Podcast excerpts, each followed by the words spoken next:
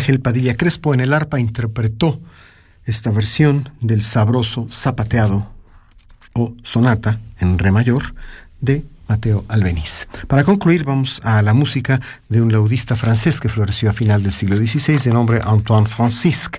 De él son esta pavana y branle.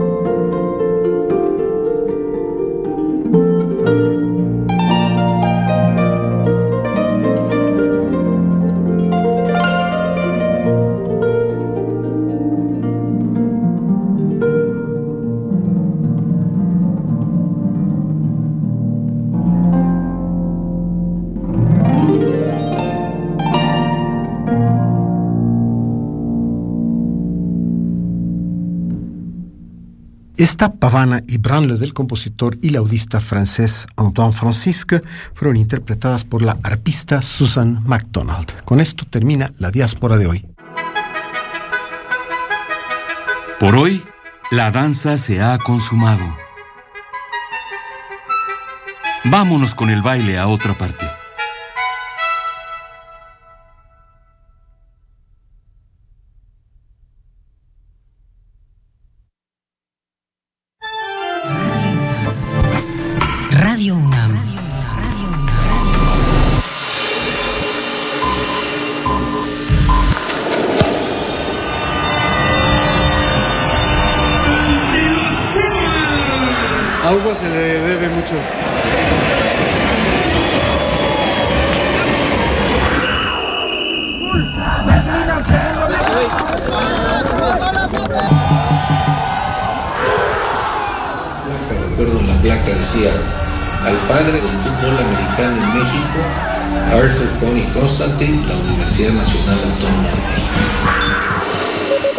XEUN 96.1 FM. FM, FM, FM, FM, FM, FM, FM, Leer transforma, enriquece, educa, pero sobre todo da libertad. 37 Feria Internacional del Libro del Palacio de Minería. Un clásico de la Ciudad de México. Del 17 al 29 de febrero de 2016. Invita a la UNAM a través de su Facultad de Ingeniería. Tacuba 5, Centro Histórico. La feria del libro más antigua del país. Recuerda, más libros, más libres. Se le cayó su credencial para votar a ese señor. Uy, está vencida. ¿En serio? Claro, las credenciales que no tienen un 18 atrás ya vencieron. Ya no sirven como identificación oficial ni para votar. Por eso hay que renovarlas. La mía no tiene números. Entonces checa su vigencia enfrente. Ah, oye, ¿lo alcanzamos? ¡Córrele! Señor, ¡ey, señor! ¡Su credencial! En los estados que tendrán elecciones en 2016, estas credenciales perderán vigencia al día siguiente de la elección. Instituto Nacional Electoral, INE. Un compositor forja el sonido, le da vida, le da forma. Prisma Sonoros. Te invitamos a explorar el desarrollo creativo de la obra de diversos compositores. Conoce los distintos estilos en los que inmortalizaron su pensamiento musical. Prisma Sonoros. Un compositor, distintas formas todos los martes y jueves a partir del 2 de febrero a las 6 de la tarde, por el 96.1 FM de Radio UNAM.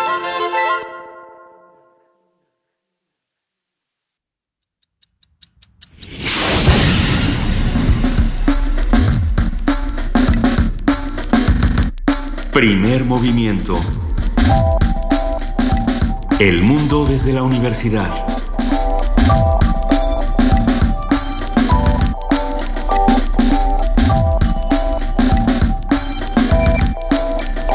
A todos los que nos están escuchando a través del 96.1 de FM Radio UNAM.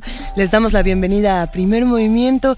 Este lunes primero de febrero le damos también la bienvenida a nuestra jefa de información, Juana Inés de ESA. Muy buenos días, Juana Inés, ¿cómo estás? Muy buenos días, Luisa. Estamos aquí, Ping y Pang. El fin de semana se presentó en en el Centro Cultural Universitario y en el Auditorio Nacional esta, esta transmisión de las óperas del Met, del, del Met de Nueva York en, en vivo. Así Y es. Se presentó Turandot. ¿Qué tal, Turandot? Pues muy bien, es la, es la puesta en escena de Sefirelli de los años 20, me parece. Así O es. los- a lo mejor no, un poco después, ¿eh? Ajá. O sea, creo que, creo que me estoy equivocando. Pero, em, pero bueno, es la escenografía de Sefirelli, que ya ves que producía como con duya, Ajá. como un pastel de Samos, gigantesca, eh, repleta de cosas, de actores, de, de escenografía, de vestuarios. Y, y es muy interesante como una historia tan, pues, tan básica de alguna manera sigue llamando a la gente, sigue diciendo cosas, tiene, tiene golpes de comedia, como estos personajes Ping Pang y Pong, que lo vi y dije, ah, mira, es como la cabina de primer movimiento. Em, Así, esta, esta mañana haremos eso, precisamente. esta mañana seremos Ping y Pang, nos falta Pong. Benito Taibo eh, se fue a una misión, pero regresa mañana. Y bueno, pues, eh, pues sí, tuvimos la oportunidad de ver a Sefirelli, de, de ver eh, una vez más Turandot y de eh, pues estar todos juntos en la comunidad universitaria. ¿En, ¿En dónde fue que la viste? Porque muchas personas se fueron al Auditorio Nacional, también se puede ver en la UNAM. Se puede ver en el Centro Cultural Universitario. Yo lo vi en el auditorio porque, bueno, pues eh, por asuntos de abono y así, pero, eh, pero también está la transmisión. En los recolectores de perlas fue hace 15 días y esta vez le toca a Turandot y todavía faltan varios, hasta abril va a estar eh, las Va a estar transmisiones hasta abril. El próximo, la próxima función es el 5 de marzo, que es Manon Lescaut, también de Puccini, me parece. Y, eh, y sobre todo lo que es interesante son las, las apuestas en términos, sí, por supuesto, de, de música, pero también de producción. Dónde colocas cada uno de los cada, cada uno de, de cada una de las óperas, donde ponen la acción y por lo tanto cómo desarrollan toda, todo el arte.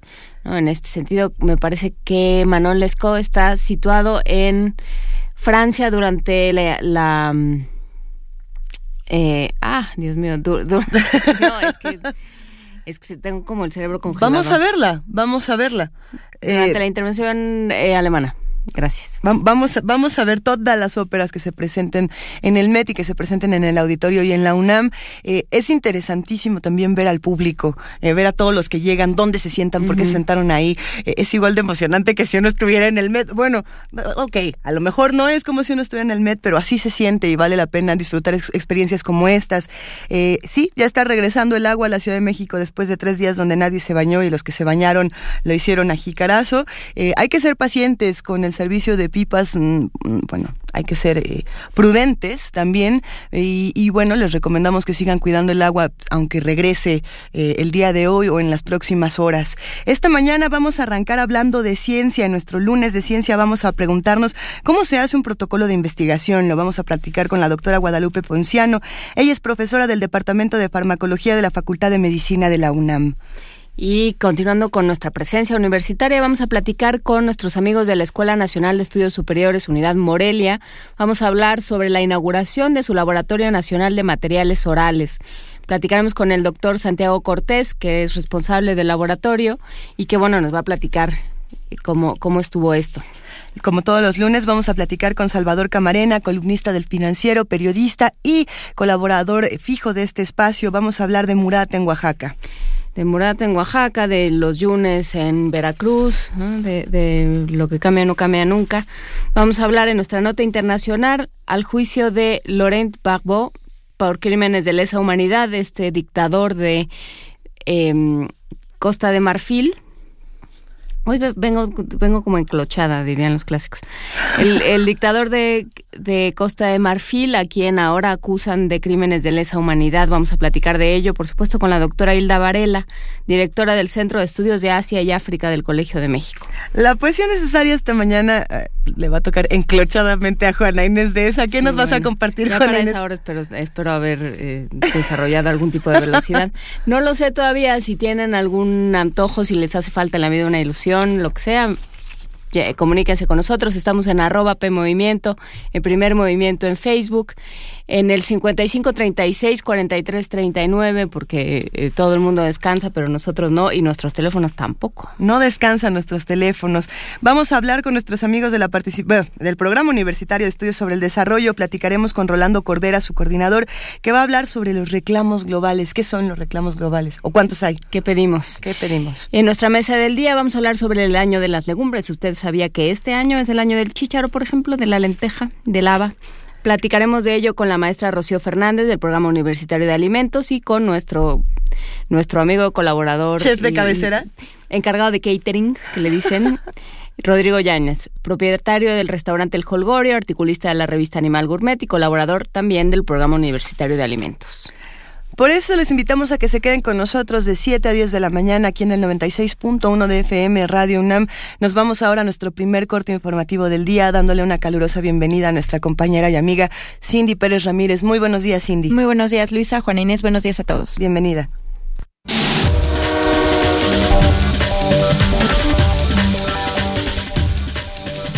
Desde la noche del sábado, la línea 2 del Cutzamala reanudó el envío de agua al Valle de México. A través de un comunicado, la Comisión Nacional del Agua informó que así comenzó el llenado paulatino para mandar 8.500 litros de agua. De esta manera, las autoridades prevén acelerar el restablecimiento del servicio de abasto de las redes locales del Estado de México y la Ciudad de México. Ayer finalizaron los trabajos en 32 puntos a lo largo de 111 kilómetros del sistema. El pasado sábado, el director de la Conagua, Roberto Ramírez de la Parra, informó que el suministro de agua del sistema Cutzamala que dota a la Ciudad de México y a 13 municipios del Estado de México será restablecido en su totalidad hasta el miércoles próximo para algunas delegaciones. La Comisión Nacional de Derechos Humanos emitió una recomendación a la Secretaría de la Defensa Nacional, esto tras acreditar agresión sexual contra un cadete de nuevo ingreso en la Escuela Médico Militar. De acuerdo con la recomendación dirigida al titular de la Sedena, Salvador Cienfuegos, la agresión fue infligida en el periodo que va de septiembre de 2012 a junio de 2013 por alumnos de segundo y quinto año. Para la CNDH, la integridad personal del cadete de nuevo ingreso fue vulnerada por los tratos crueles a que fue sometido en distintas ocasiones, pues además de las lesiones corporales sufrió efectos psicológicos. Por ello, solicitó al secretario de la Defensa Nacional que gire instrucciones para que se establezca contacto con la, con la víctima y se le brinde atención médica y psicológica. Además, que exista una reparación integral del daño que incluya una compensación apegada a estándares internacionales y lineamientos de la Ley General de Víctimas. En España, la Fiscalía Especial contra la Corrupción y la Criminalidad Organizada informó que no apelará la resolución del juez Santiago Pedraz que decretó la libertad bajo caución del expresidente nacional del PRI, Humberto Moreira. Se espera que este lunes, una vez vencido el plazo de las medidas precautorias impuestas por el juez, le sean devuelto su pasaporte y se anule la prohibición de abandonar España.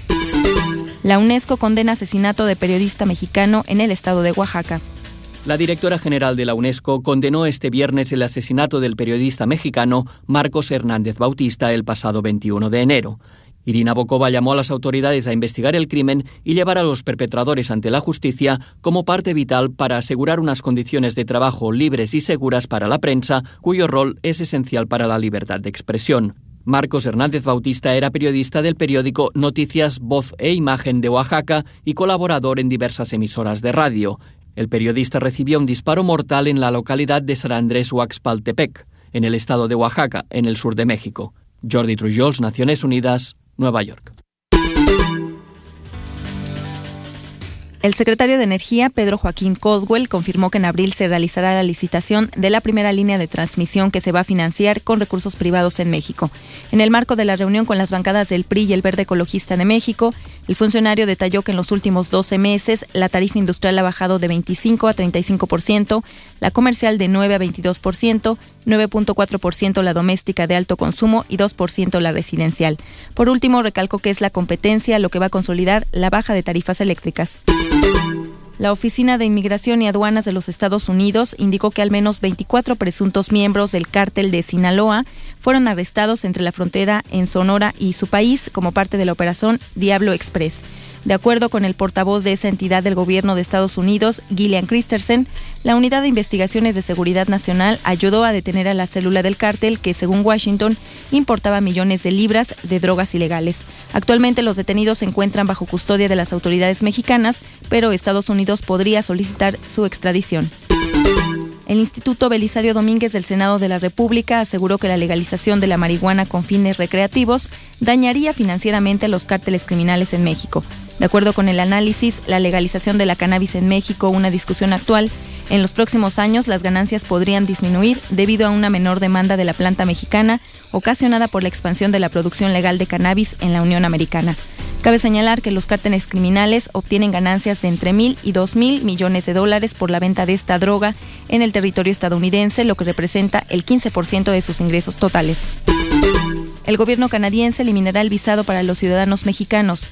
El anuncio lo realizó el ministro de Asuntos Exteriores de Canadá, Stefan Dion, tras la reunión ministerial que se realizó en Quebec. Cabe recordar que el visado para los ciudadanos mexicanos fue una medida impuesta en 2009. En información internacional salen a la luz más denuncias de abusos sexuales de menores en la República Centroafricana. El alto comisionado de la ONU para los Derechos Humanos, Seid Raad al-Hussein, expresó este viernes gran alarma por las continuas alegaciones de explotación sexual de menores en la República Centroafricana cometidas por miembros de fuerzas militares extranjeras. Se trata de seis casos que habrían ocurrido en 2014, pero salieron a la luz recientemente, señaló Rupert Colville, portavoz del alto comisionado en Ginebra. Cuatro de las niñas víctimas dijeron que sus abusadores formaban parte del contingente de operación militar de la Unión Europea en la República Centroafricana, conocida como EUFOR. Entre ellas, dos de las niñas entrevistadas dijeron que fueron violadas por soldados de EUFOR y las otras dos indicaron que recibieron dinero para tener relaciones sexuales con oficiales de EUFOR, detalló Colville. El portavoz agregó que otros casos involucrarían al contingente de Georgia de EUFOR y a miembros de la operación militar francesa Sangaris. No se presentaron denuncias contra fuerzas militares de la ONU, aclaró el funcionario. El alto comisionado Seid Raad al-Hussein subrayó la importancia de la investigación exhaustiva de las alegaciones por los países afectados. Rocío Franco, Naciones Unidas, Nueva York. La mayoría de los migrantes sirios e iraquíes regresarán a su casa cuando terminen los conflictos bélicos en su país, aseguró la canciller alemana Angela Merkel para mitigar las críticas a su política de puertas abiertas con los refugiados. Durante una reunión de miembros de su partido, Unión Demócrata Cristiana, en el estado de Mecklenburgo-Pomerania Occidental, la canciller señaló que a pesar de los esfuerzos para integrar y ayudar a los refugiados, es importante destacar que estos han recibido un estatus de residencia temporal. 18 personas, entre ellas dos menores y cuatro mujeres, han fallecido en Madaya, Siria, por la falta de alimentos y medicinas desde que entró el último convoy de ayuda humanitaria en la población hace dos semanas, informó la organización Médicos Sin Fronteras. A través de un comunicado, el director de operaciones de la organización, Brice Deleping, lamentó que la gente siga muriendo de hambre y que los casos médicos graves continúen en la ciudad cuando tuvieron que ser evacuados desde hace días. La ONG acusa a las fuerzas de Bashar al-Assad de continuar con el cerco impuesto en Madaya, que se ha replicado en una docena de localidades sirias que se encuentran bajo el control tanto del Estado Islámico como de seguidores de al-Assad. La justicia española confirmó que la infanta Cristina, hermana del rey Felipe VI, será juzgada por corrupción al cooperar en dos delitos fiscales presuntamente cometidos por su esposo Iñaque Urdagarín. Esta decisión desestima la petición de la defensa de Cristina de Borbón, que buscaba que se archivara el caso en lo que se refiere a la responsabilidad penal de la hermana del rey. Y en la nota de la UNAM, en el marco de los festejos por el 40 aniversario de la Facultad de Estudios Superiores Zaragoza, el jefe de la Unidad de Investigación en Medicina Experimental de la Facultad de Medicina, Rui Pérez Tamayo, destacó el desarrollo del conocimiento científico en esta casa de estudios.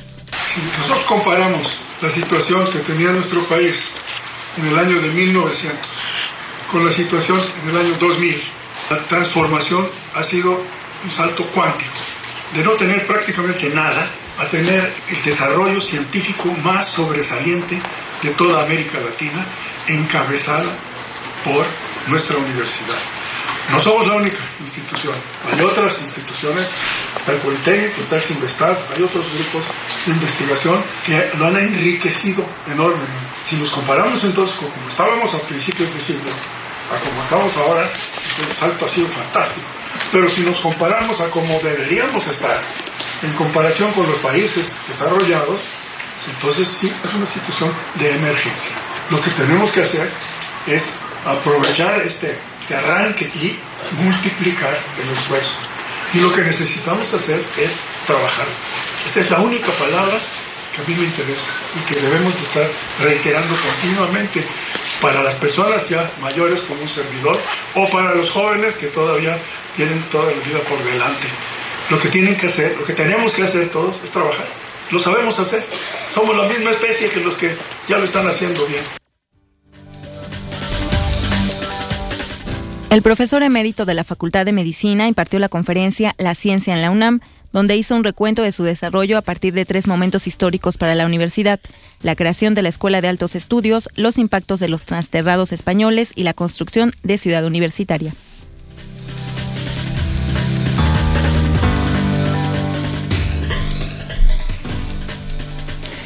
Siete de la mañana, 19 minutos. Muchísimas gracias, Cindy Pérez Ramírez, por este corte informativo y nos seguimos viendo a lo largo del programa. Así es, Juana Inés, Luisa, que tengan buen día. Muy buen día. Gracias. Primer movimiento. Información azul y oro.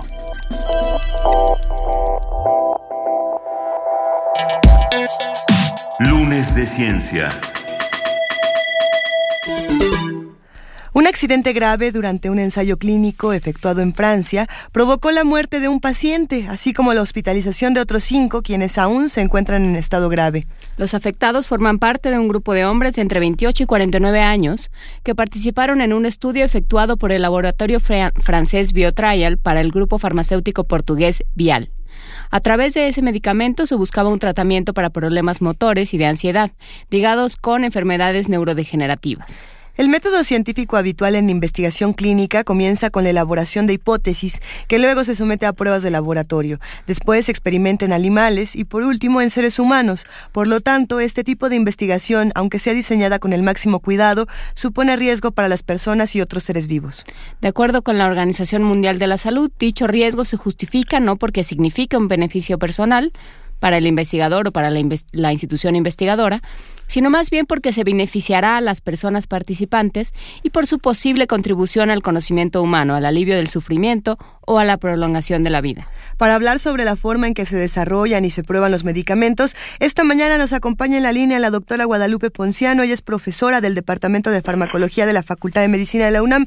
Guadalupe, muy buenos días, gracias por hablar con nosotros esta mañana. No, al contrario, muy buenos días, un honor como siempre estar con ustedes. Muchas gracias. Eh, cuéntenos, doctora, ¿cómo se desarrollan los medicamentos? ¿Cómo llegamos a los medicamentos que tenemos ahora?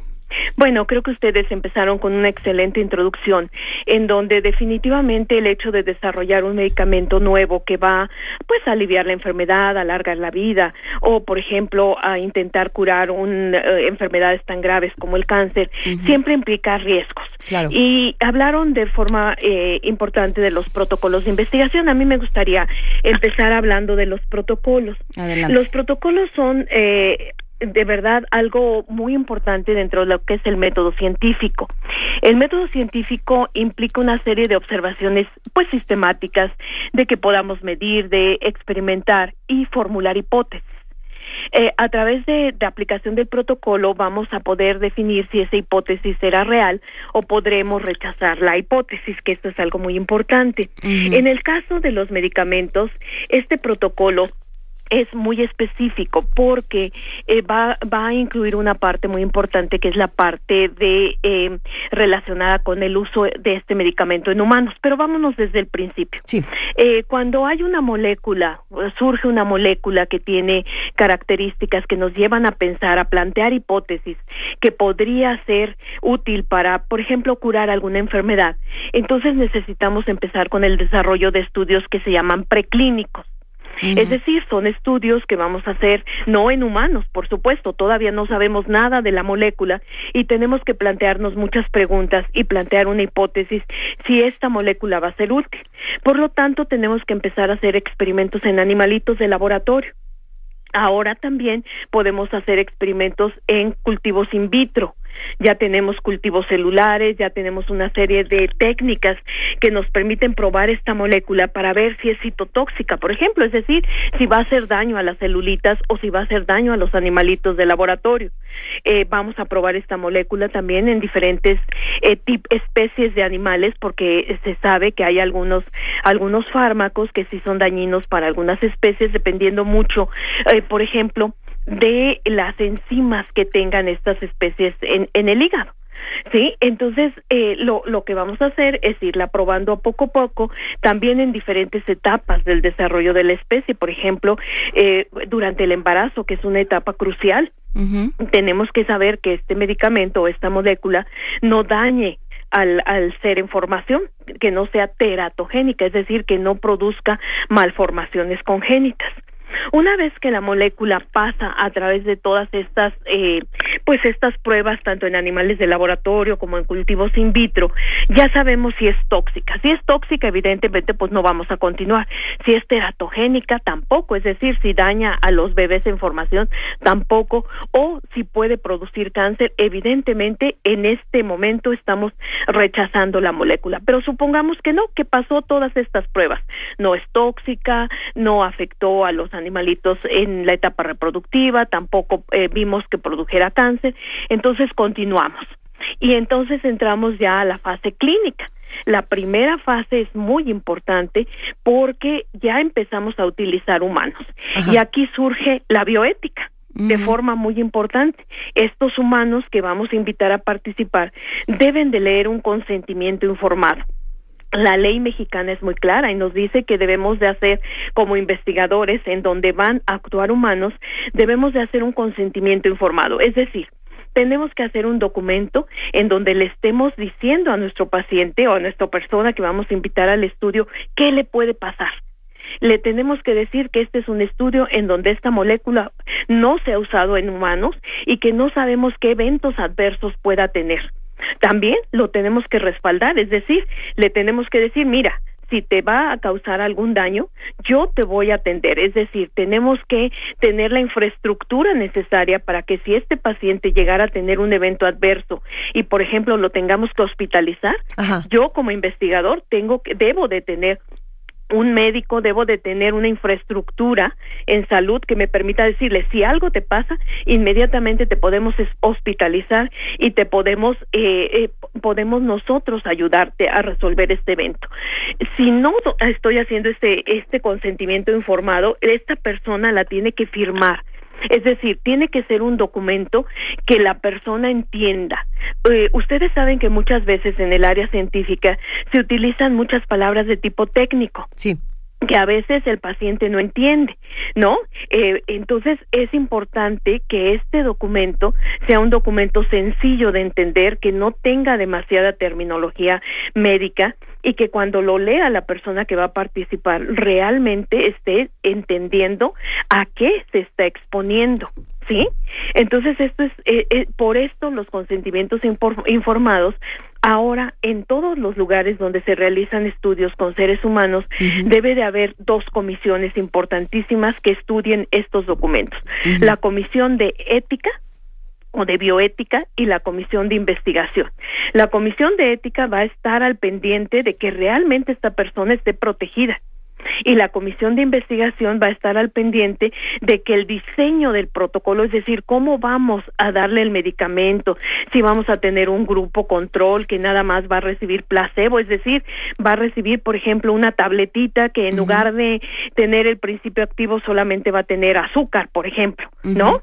Entonces el medicamento el comité de investigación va a definir si el diseño que el investigador eligió para probar ese fármaco es el adecuado. Y el comité de bioética va a decidir si de veras esta investigación se basa en los principios de la bioética de protección antes que nada a las personas que están eh, en el en el protocolo de investigación. Si por ejemplo se llegara a hacer un protocolo en donde por las características de la enfermedad que se está estudiando la persona no pueda firmar. Vamos a suponer que es un protocolo para niños. Bueno, pues en este protocolo deberán firmar los padres o los tutores legales. Es un documento legal el, el consentimiento informado, así como todo el protocolo de estudios clínicos, son documentos legales, entonces debemos de tener mucho cuidado. Lo debe de firmar el padre o tutor. O en caso de que sea una persona, por ejemplo, que tenga algún problema que sea una persona con capacidades distintas, entonces también deberá tener un tutor legal. Pero esto es muy importante por la, la noticia que ustedes dieron al inicio. Eh, se presentaron una serie de eventos adversos que desafortunadamente, bueno, le costaron la vida a las personas, pero eh, en el momento en donde estamos invitando a un voluntario sano a eh, pues a participar en un organismo es en un protocolo perdón ellos deben de saber que puede haber eventos adversos y el protocolo el protocolo debe definir y el investigador debe definir estos eventos adversos como en este caso. Eh, cuando aplicamos esta esta nueva formulación al grupo de voluntarios sanos lo que estamos definiendo precisamente es la seguridad del medicamento la seguridad, eh, y, bueno, esto es fundamental, es decir, sabemos que ya en el humano, o sea, ya pasamos de los animalitos a los humanos, va a ser seguro. Y también vamos a ver algunos aspectos importantísimos para la farmacología del medicamento que en conjunto se llaman farmacocinética, es decir, en este estudio yo me voy, a dar cuenta cómo absorbe el organismo del ser humano este medicamento, cómo lo distribuye a través de su organismo, cuánto tiempo tarda en él, ¿sí? Voy a ver en dónde se biotransforma. La mayoría de los medicamentos se biotransforman en el hígado, por ejemplo, sí, ¿sí? Pero hay algunos que no se biotransforman. Entonces, en el humano yo voy a definir, ay, fíjate que se biotransforma en hígado y se excreta por la orina. Ah, perfecto. Entonces yo voy ya teniendo todo toda esta serie de variables de mi medicamento, cómo se absorbe, cómo se distribuye, cómo se biotransforma, es decir, cuánto va a durar en el organismo humano y finalmente cómo es que sale del organismo. Entonces, estos parámetros en farmacología son fundamentales porque me van a permitir, por ejemplo, eh, hacer esquemas de dosis. Es decir, si el medicamento, por ejemplo, eh, tiene una vida media, es decir, dura en el organismo solamente dos horas, caramba, pues entonces a la hora que ya lo administre como un medicamento, voy a tener que eh, eh, a lo mejor pensar en formulaciones de liberación prolongada que duren un poquito más en el organismo para que esta persona no tenga que estarse tomando esa tabletita cada tan corto tiempo, ¿no? Entonces, eh, este, esta parte que les digo que es la fase 1 del estudio clínico, pues es muy importante porque me permite definir la farmacocinética, que son todos estos pasos que les dije, absorción, distribución, biotransformación y excreción, pero lo más importante, me permite definir la seguridad. Por eso necesito voluntarios sanos porque imagínense si usara personas enfermas, estaría obteniendo datos que no podrían, digamos, no podría extrapolarlos a la normalidad de las personas. Por eso necesito que estas personas sean personas sanas. Y generalmente el investigador lo que hace es que antes de integrarlos al estudio, pues se les hace todo un chequeo clínico Sí. Para confirmar que realmente son personas sanas, que son personas que en determinado momento, si hay un evento adverso, podrán, digamos, tener una resistencia mayor que la que podría tener una persona enferma. Pero insisto, yo en el momento como investigador le debo de asegurar a esta persona, aunque esté sana, que, que si hay un evento adverso, yo lo voy a poder atender, le voy a poder dar hospitalización, le voy a poder dar tratamiento, porque eh, definitivamente pues le estoy poniendo en un riesgo, pero eh, la persona tiene que entender de qué se trata este riesgo a través del consentimiento informado que ya firmó. Doctora, pero eh, también se puede utilizar como una manera de de acceder a ciertos medicamentos, sobre todo ya en las últimas fases de, de la Pero investigación, no en esta etapa.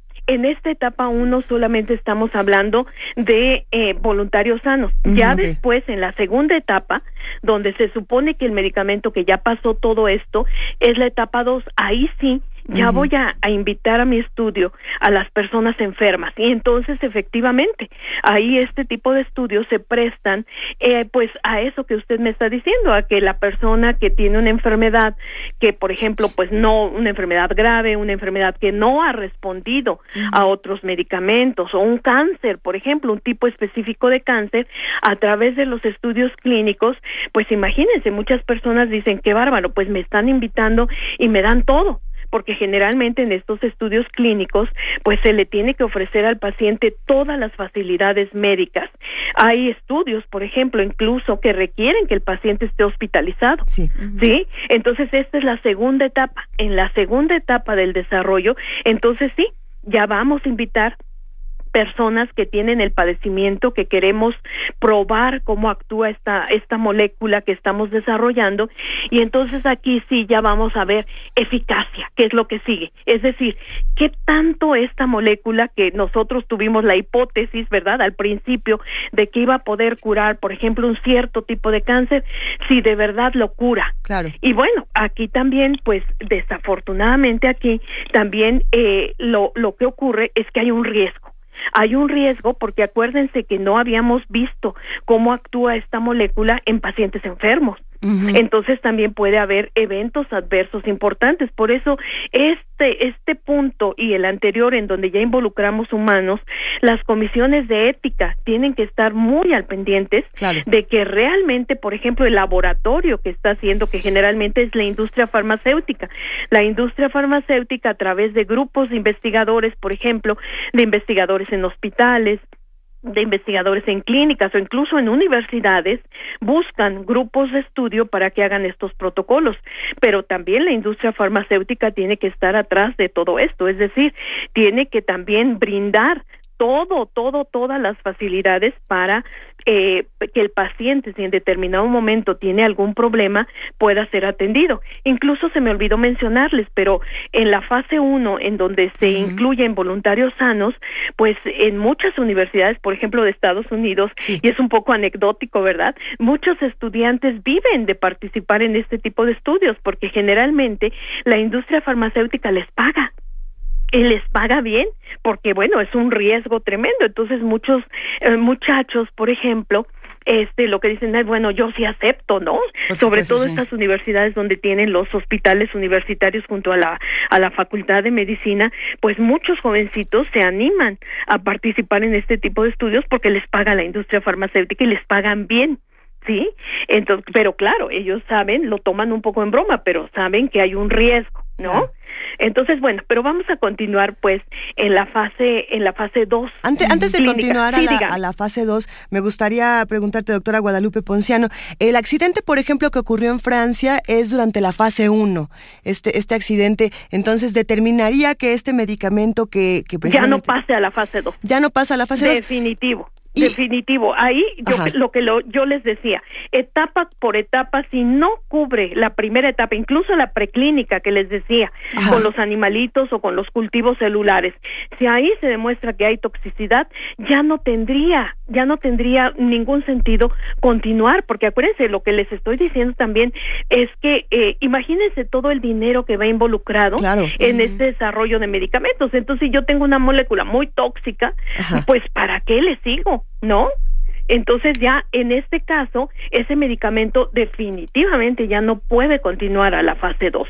¿Por qué? Porque demostró que es tóxico, que es inseguro, que puede poner en peligro la vida de la persona. Entonces imagínense, realmente no tendría sentido continuar ni desde el punto de vista clínico, pues menos desde el punto de vista ético. ¿No? claro. Pero bueno, eh, yo aquí qué bueno que ustedes tienen estos programas porque nos permite comunicar a las personas que cada vez que nos estamos ahora sí que tomando un antibiótico o eh, que estamos consumiendo un medicamento, pues estos medicamentos para haber llegado a la farmacia y que los podamos comprar, puede ser con receta o sin receta, pues han pasado por un largo camino, ¿no?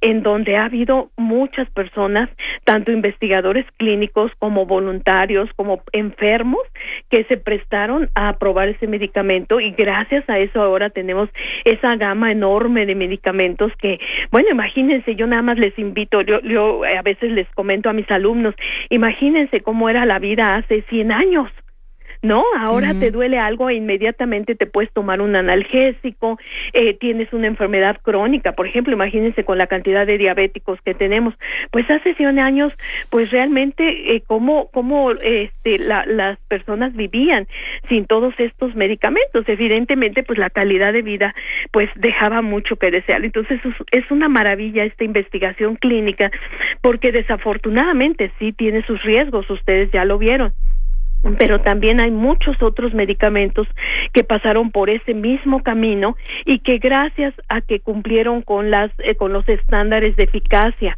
y seguridad pues los podemos ahora tener no los pacientes con cáncer por ejemplo.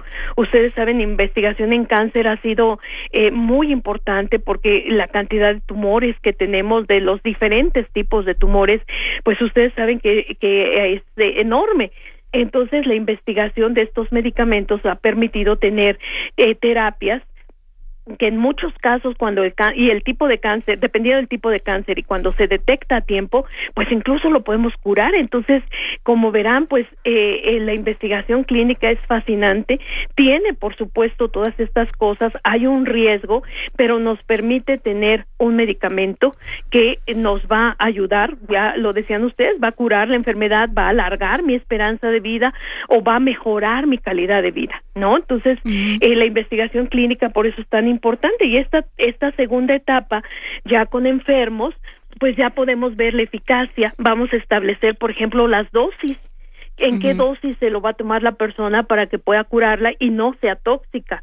Vamos a establecer también cuáles son los mecanismos, que eso es muy importante, a través de los cuales el medicamento interactúa con el organismo de esta persona y va a vamos a obtener el beneficio que queríamos, por ejemplo, curar la enfermedad. ¿Sí? O por ejemplo alargar la vida o por ejemplo curar el tumor, en fin, lo que estemos buscando. Y si el medicamento pasa, insisto, si pasa todo esto eficacia, si establecemos la dosis, si vemos cuáles son los mecanismos, entonces sí ya empezamos a hacer estudios a gran escala. Es decir, ya vamos a incluir una gran cantidad de personas para ver, por ejemplo, eficacia comparativa.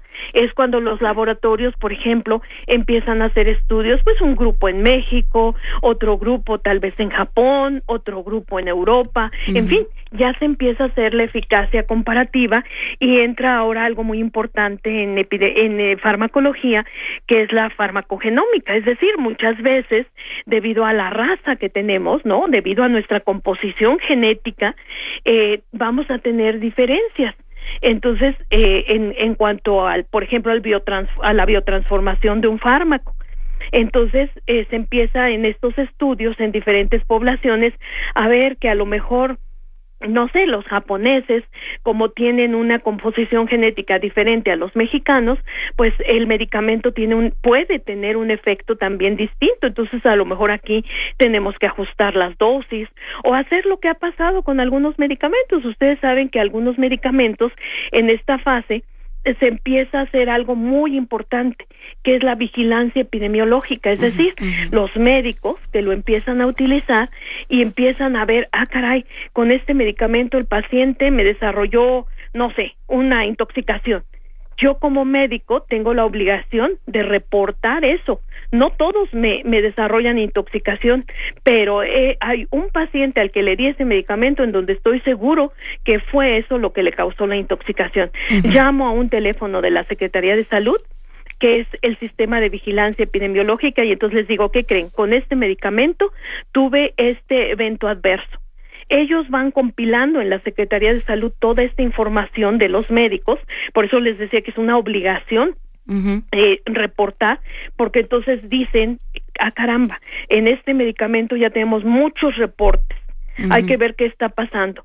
Y entonces eso puede ayudar a que los medicamentos que tienen toxicidad se saquen del mercado, aunque ya estén pero ojo, estoy diciendo cierta, no, no ponen en peligro la vida del paciente. Se supone que aquí ya pasaron una serie de, de pruebas en donde no van a poner en peligro la vida del paciente, pero sí van a tener cierto efecto adverso que a lo mejor no se había visto en el estudio donde había un número más limitado de pacientes y que ahora que ya son muchos las personas que lo están tomando, sí, sí se empieza a ver. Entonces eso me puede ayudar que aún en esta, en esta etapa ya, en la tercera etapa, si este medicamento, por ejemplo, en mi población está incidiendo con un incremento de eventos adversos, lo puedo sacar. La Secretaría de Salud puede decir, ese medicamento algo está pasando, vamos a sacarlo del mercado porque ya encontramos que tiene una gran cantidad de reportes de que hubo eventos adversos. Entonces aquí todavía se puede sacar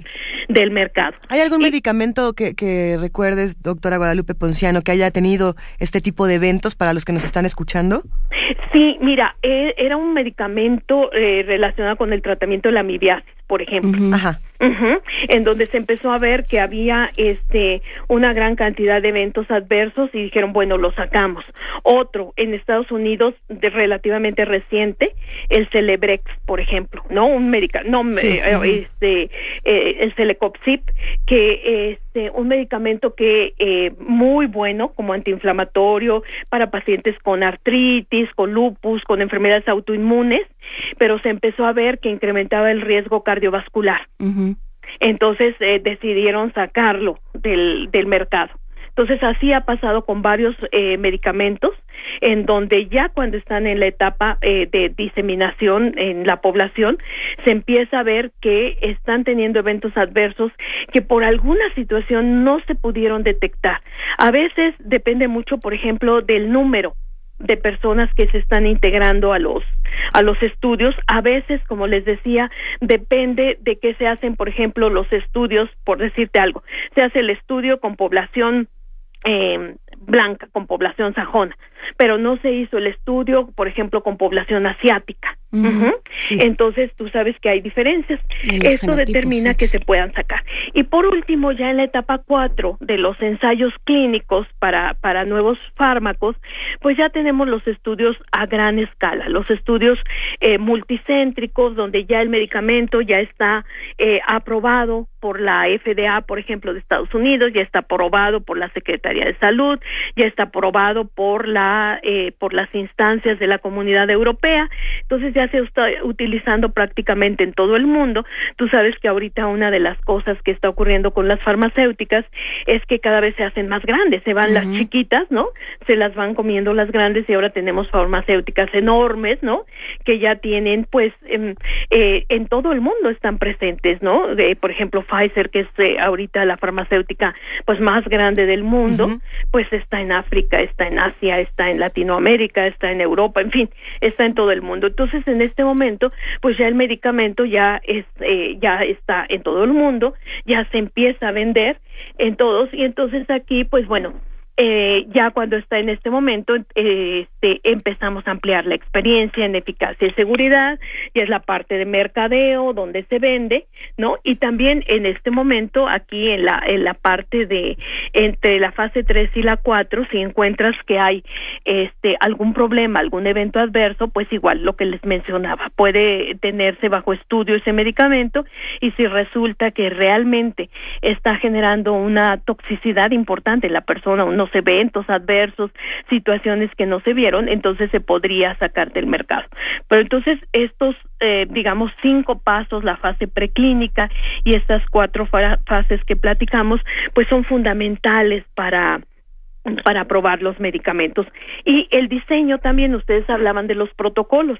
En el protocolo, que es un documento científico que te va diciendo con mucho cuidado, es como una guía del camino. El protocolo es fundamental. El protocolo te va diciendo, pues, cómo voy a ir llevando a cabo mi estudio y también, pues, eh, contiene al máximo posible de detalle, precisión, claridad el plan. Es como tu plan maestro del investigador que lo tiene que ir siguiendo. Por ejemplo, aquí nos habla mucho de criterios de inclusión, criterios de exclusión, qué pacientes sí pueden entrar a mi protocolo, qué pacientes de plano no van a poder porque tienen una serie de características que van a afectar mi investigación. Y bueno, es eh, les decía también que de manera importante es un instrumento legal, ¿no? Y es un instrumento legal, por eso, por ejemplo, en la Facultad de Medicina, si tú quieres hacer un protocolo de investigación, pues lo tienes que plantear, tiene una serie de partes, tienes que poner tu protocolo con tu introducción, tu objetivo, cuál, qué método vas a utilizar, ¿no? Eh, tienes que poner cuáles son los criterios de inclusión y exclusión de las personas, cuál es tu hipótesis, cuál es tu pregunta de investigación, qué es lo que quieres eh, responder con ese protocolo, vale la pena, no vale la pena. Bueno, para esto tú ya debes de haber hecho toda una revisión, ¿no? Eh, bibliográfica de todos los artículos, de todos los libros en donde se ha trabajado tu tema, pues para ver si esta pregunta de investigación que tienes, si está eh, es factible, es algo que va a ser importante. Y esto sobre todo, pues en los medicamentos, ya ahora hay bibliotecas, por ejemplo, ejemplo, de moléculas, ¿no? en donde si tú tienes una nueva molécula, porque estamos hablando de medicamentos, ¿no? Una nueva molécula en mente, tú ya puedes ver en esos bancos de moléculas, moléculas con estructuras químicas similares, si vale la pena investigar o si son moléculas que por alguna situación son moléculas que no van a, a funcionar, son moléculas tóxicas o son moléculas que en el organismo por alguna situación pues no van a funcionar como tú querrías. Doctora eh, Guadalupe Ponciano, pues más claro no nos pudo quedar cómo se hacen este tipo de protocolos y a qué tenemos que atender en las distintas fases. Para nosotros ha sido verdaderamente un placer esta conversación. nos gustaría poder tener una, una futura conversación contigo, si nos lo permites, donde sigamos hablando de todos los conflictos bioéticos, no solamente de la parte humana, también de la parte animal que se mencionó mucho en esta conversación. Claro, eh, pongámonos de acuerdo para una futura conversación, si nos lo permites. Que sí, y bueno, ya saben, cada vez, cada vez que se tomen un medicamento, piensen que atrás hay mucho camino,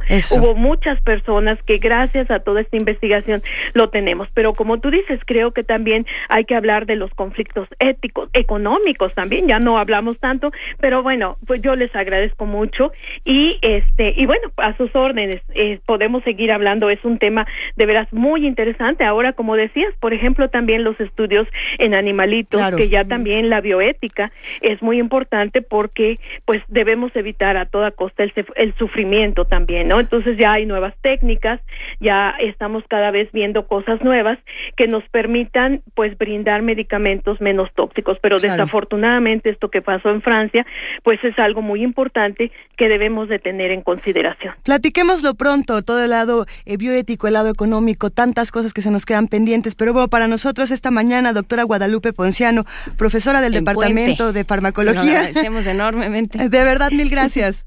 No, al contrario, que tengan un excelente día y les agradezco como siempre su invitación. Gracias, un gran abrazo, hasta luego. Sí, hasta luego. Primer movimiento. Donde la raza habla.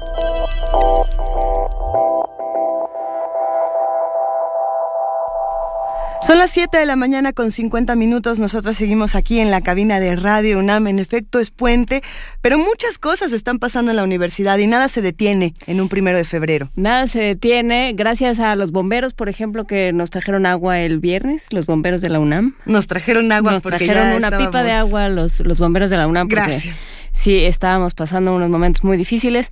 Pero eh, no, ahora vamos a platicar con eh, la Escuela Nacional de Estudios Superiores de Morelia de un, de un laboratorio que no tiene matraces. ¿Cómo es eso? Un laboratorio de humanidades.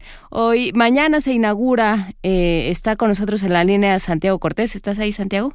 Sí, aquí estoy. Hola, Santiago, buenos días. ¿Qué se va a inaugurar? Cuéntanos, por favor, ¿qué va a pasar? Pues miren, sí, efectivamente, mañana se inaugura las, las nuevas instalaciones del Laboratorio Nacional de Materiales Orales, que como decían, pues es el primer laboratorio nacional con apoyo del CONACIT en el área de las humanidades. Y bueno, eh, la verdad es que es muy emocionante este evento, pues por lo que representa para el, el panorama de la investigación en el país, pero también pues por el tipo de estudios que se realizan en este laboratorio, ¿no?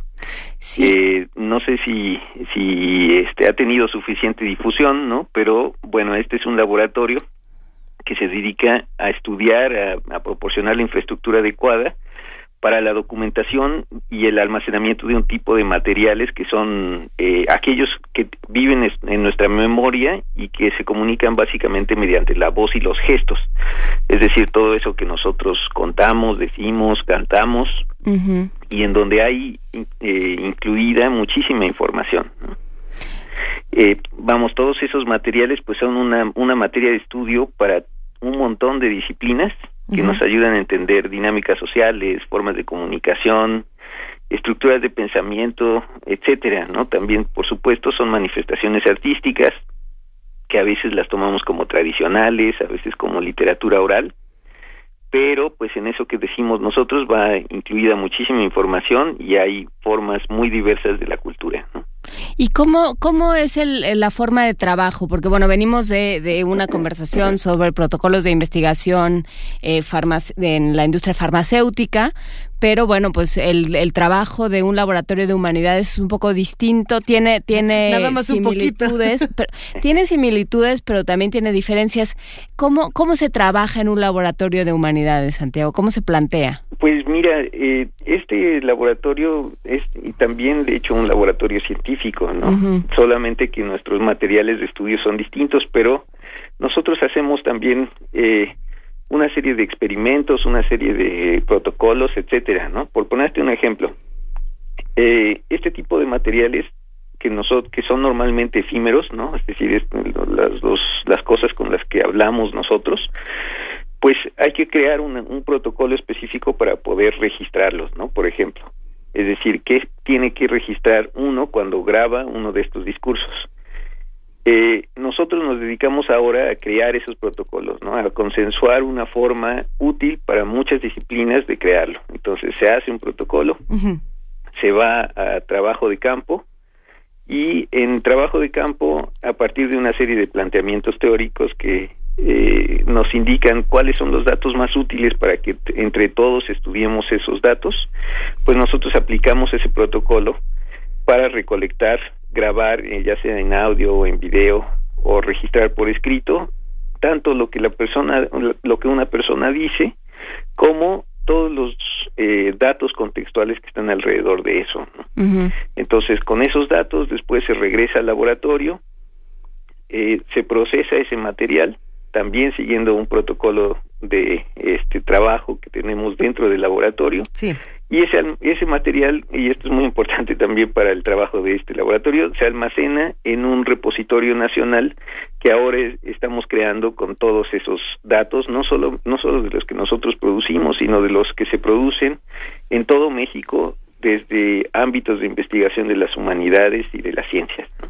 Esa es una excelente noticia. Cuéntanos, por favor, Santiago, eh, para irnos despidiendo, ¿quiénes podemos acercarnos al laboratorio? ¿Todos podemos ir para allá o tenemos que pertenecer a una disciplina en particular? O ser de la, o ser, alumnos de la, ENES. Todo todo mundo está este invitado a, a ver las instalaciones del laboratorio y sobre todo todo el mundo puede participar de alguna forma en el trabajo de este eh, esfuerzo de la universidad y del CONACIT porque está abierto también nuestra sede virtual del Laboratorio Nacional de Materiales Orales que es la página está en su página web que es eh, en la dirección lanmo.unam.mx entonces eh, si quieren este, visitarnos en Morelia, por supuesto las instalaciones están también abiertas para trabajar con cualquier tipo de este eh, material sonoro de voz. Y eh, en nuestra página eh, de internet pueden encontrar toda la información al respecto. ¿Alguna investigación que a ti te emocione particularmente? que tú estés haciendo o que esté haciendo alguno de los de los investigadores? Pues mira, ahora en, eh, en los dos coordinadores del laboratorio, que somos yo y Berenice Granados, estamos desarrollando una investigación para documentar, procesar y analizar todo el material oral que se mueve alrededor de la zona lacustre de Michoacán, es decir, todo lo que existe de narraciones, de canciones, etcétera, alrededor del lago de Pátzcuaro. Entonces, eh, junto con un equipo de investigación de aquí, de la Inés Morelia, estamos haciendo estancias de campo en las diferentes comunidades alrededor del lago para ver qué es lo que la gente cuenta, qué es lo que la gente canta, cómo se transmite información por eh, vía oral en estas comunidades. Claro, porque se olvida que eso eso no lo protege nadie, ¿no? Las piedritas, decía Pascual Corona, a las piedritas siquiera las protege la tierra, pero pero a la palabra no, la palabra se va. Exactamente, ¿no? Nosotros somos los únicos protectores de nuestra palabra y pues eh, normalmente todo este material, como les decía, es efímero, ¿no? No está ahí disponible a la vista para la consulta de, para el estudio de alguien, pero eh, pues claro que podemos crear métodos para eh, almacenar este tipo de información y para crear con eso un corpus riquísimo de estudio para muchas disciplinas. Perfecto, pues mañana se inaugura este laboratorio eh, nacional de materiales orales, también se inaugura un laboratorio nacional de síntesis ecológica para la conservación de recursos genéticos, ese sí viene con matraces. Todo esto en la Escuela Nacional de Estudios Superiores en su sede de Morelia. Muchísimas gracias Santiago Cortés por platicar con nosotros esta mañana. Muchas felicidades por la inauguración y ya estaremos hablando contigo para que nos platiques más de tu experimentación. Muchas gracias y por aquí los esperamos en Enes Morelia. Sigamos protegiendo palabras. Hasta luego. Hasta luego. Primer movimiento. Donde todos rugen, el puma ronronea.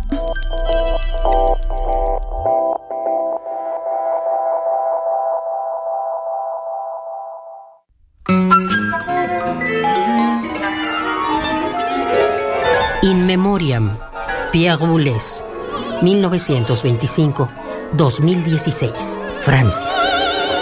Compositor, director de orquesta, teórico, docente y último bastión de la vanguardia musical y artística de la segunda mitad del siglo XX. In Memoriam, Pierre Boulez, del primero al 12 de febrero, de lunes a viernes a las 17 horas, con entrevistas, y comentarios que nos acercan a este titán de la música. Y a la medianoche, su música y sus interpretaciones todos los días de la semana, desde el primero hasta el domingo 14 de febrero.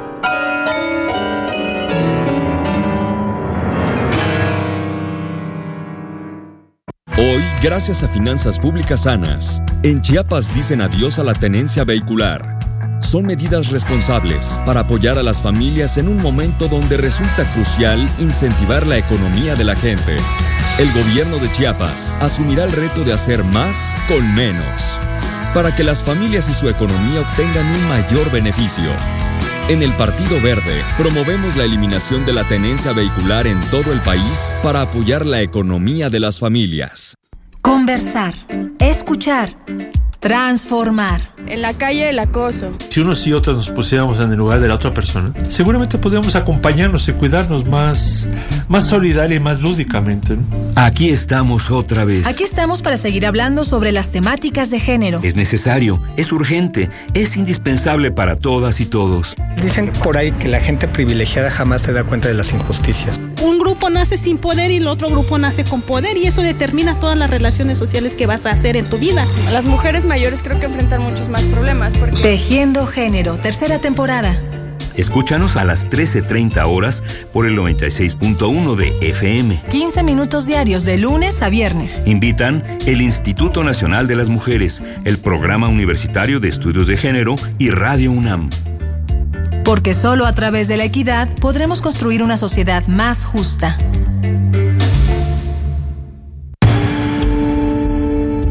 Primer movimiento. Información azul y oro.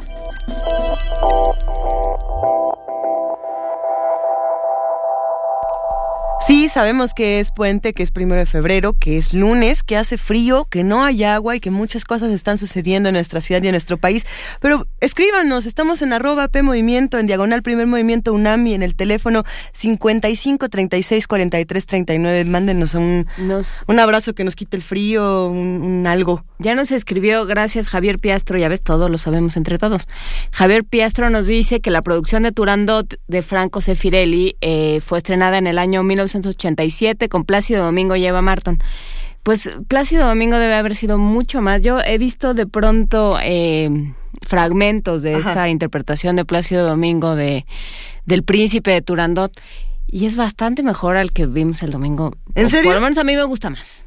Antes de que se me echen encima todos los especialistas, yo no soy especialista ni muchísimo menos. A mí solo me gusta ir a la ópera porque, Porque son unas es muy- historias muy son divertido y muy dramático. gigantes, ¿no? Enormes, este, dramáticas. A mí me gusta el drama, me con encanta mucha el drama. gente, con mucha, con mucho vestuario. Va- vale la pena esa puesta en escena. Vale la pena asomarse a lo que está haciendo el MET de Nueva York y lo que nos ofrece a través del Centro Cultural Universitario y del Auditorio Nacional. ¿Qué nos ofrece la ópera? ¿Nos ofrece drama? ¿Nos ofrece arrojo? ¿Nos ofrece siempre Héroes. amor? ¿Héroes? ¿Qué no Y tiene en la el ópera? caso de Turandot, alguien habría de hacer la investigación de en qué momento las pruebas estas que ponen las princesas, porque ese es todo el argumento, Turandot es una princesa eh, de China que decide que se va a casar con quien siga una serie de pruebas, ¿no? En, en este esquema como de la, de la, pues del cuento de hadas tradicional. ¿Y en qué momento pasan las pruebas de ser de fuerza a ser de inteligencia? ¿Qué, ¿En qué momento se da Ah, ese cambio? Eh, sería un, una, un bonito material de investigación. De- de- deberíamos de trabajar en el tema de las óperas y precisamente en Turandot y en las pruebas. A mí eso, creo, bueno, ok, sí, tenemos que irnos a nuestro corte informativo. Ya Nos estamos apasionando con la ópera.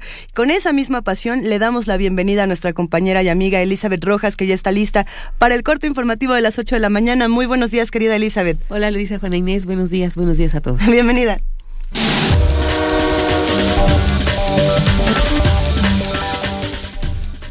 El presidente Enrique Peña Nieto promulgó el pasado viernes la reforma política de la Ciudad de México. Con la reforma, los capitalinos deberán acudir a las urnas en junio de este año para elegir una asamblea constituyente que deberá redactar la constitución de la nueva entidad. Al hacer uso de la palabra, el jefe de gobierno Miguel Ángel Mancera destacó que la reforma política local dará soberanía y autonomía a la capital. Hoy la Ciudad de México ha sido objeto ya de una reforma constitucional de gran alcance, por más que se quiera denostar. Que la proyecta sea un diálogo directo con todos los estados, con todos los integrantes del Pacto Federal, con el gobierno de la República. Que reconoce sin regateo su carácter de ciudad capital, con las prerrogativas, pero también con las obligaciones que ello implica. Una reforma que la define como la capital de la República, como una entidad soberana y autónoma que le da garantía de su estabilidad financiera y de la manera de proteger a sus habitantes a través de la seguridad pública. Una reforma que la organiza con un esquema más amplio para la participación de la gente en el ejercicio de gobierno, que le da la oportunidad a nuestra ciudad de tener por primera vez una constitución un documento que le permitirá su refundación social y política un documento en el que la ciudadanía puede plasmar todos los derechos por los que ha luchado a lo largo de su historia y que hoy los tiene bien ganados. Adiós Distrito Federal, bienvenida nuestra Ciudad de México. El secretario del Trabajo y Previsión Social, Alfonso Navarrete Prida, dio a conocer que el presidente Enrique Peña Nieto enviará al Congreso de la Unión dos iniciativas de modificaciones a la ley laboral cotidiana que darán solución a 19 problemas detectados en la impartición de justicia en la Junta Federal de Conciliación y Arbitraje. El funcionario mencionó que los problemas detectados alargan los juicios y desequilibran la justicia tanto para empleados como empleadores. Algunos de los problemas que se presentan son provocar despidos injustificados, utilizar peritos no acreditados, testigos falsos, la ventanilla de temas administrativos en la Junta, eliminar los contratos de protección por ley, abusar del procedimiento oral para alargar el conflicto, entre otros. El consejero electoral Enrique Andrade González informó que el próximo 8 de febrero iniciará la credencialización de mexicanos en 16 consulados de los Estados Unidos. En entrevista detalló que la cobertura será gradual hasta tener en agosto el servicio a disposición de las 147 oficinas consulares que tiene el Estado mexicano en todo el mundo. Cabe recordar que con la credencialización, los migrantes podrán tramitar su credencial para votar, garantizando la protección de sus datos personales. La Policía Federal detuvo a 22 presuntos miembros del cártel de Sinaloa en un operativo por tierra y aire en el estado de Sonora. Según informó el organismo, los hechos sucedieron en el municipio de Plutarco Elías Calles en la frontera con Estados Unidos. En el operativo se incautaron diversos paquetes que contenían marihuana, así como 18 armas de fuego y cartuchos útiles de diversos calibres. Los detenidos y todos los objetos incautados fueron puestos a disposición del Ministerio Público. El gobierno de la Ciudad de México alista un programa para regularizar a los morosos en el pago de agua, adelantó Miguel Ángel Mancera. El jefe de gobierno dijo que en conjunto con la Secretaría de Finanzas están diseñando un plan denominado Borrón y Cuenta Nueva. Estamos trabajando ahora un programa nuevo. Este programa se denomina Borrón y Cuenta Nueva.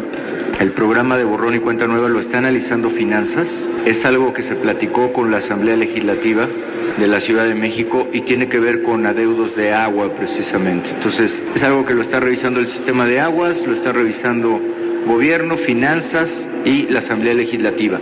Yo creo que en semana, semana y media estaremos haciendo los anuncios correspondientes, pero estamos trabajando precisamente con este enfoque. Como ustedes eh, supieron, recientemente pues hicimos publicaciones en torno a este tema y vamos a trabajar no solamente de un área específica, sino vamos a ver una política general de cómo podemos ayudar con este borrón y cuenta nueva.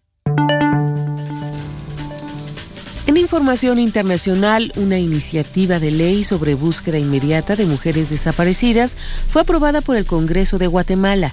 Esta ley ha sido cuestionada por parlamentarios, consultores y ciudadanos, asegurando que es discriminatoria ya que solo está enfocada en un sector de la población. Por su parte, las diputadas Sandra Morán y Ninet Montenegro quienes retomaron esta propuesta de ley señalaron que se busca crear una coordinación para que cuando una mujer desaparezca se le busque inmediatamente y así evitar que se le explote sexualmente. Morán detalló que más de 4.000 mujeres han desaparecido en los últimos dos años, por lo que aseguró el asunto de las desapariciones de mujeres es un tema de emergencia. Al menos 45 personas murieron este domingo en el suburbio de Damasco, capital de Siria, en tres explosiones, dos de ellas suicidas. El portal de Internet vinculado al grupo extremista Estado Islámico informó que los atentados fueron efectuados por sus partidarios. Al citar a un funcionario del gobierno, la agencia estatal de noticias SANA reportó que los atacantes detonaron un automóvil con explosivos en una parada de autobuses, seguida de dos explosiones de atacantes suicidas cuando llegaba el auxilio para los heridos por la primera detonación. Este ataque tiene lugar en momentos en que un enviado de las Naciones Unidas intenta iniciar conversaciones de paz indirectas entre delegaciones enviadas a Ginebra por el gobierno sirio y la oposición. Mientras tanto, Ban Ki-moon pide a las partes en Siria a poner al pueblo en el centro de las conversaciones de paz. El secretario general de la ONU llamó este domingo a las partes que integran la mesa de negociación para encontrar una salida política al conflicto en Siria que pongan a la población en el centro de las conversaciones.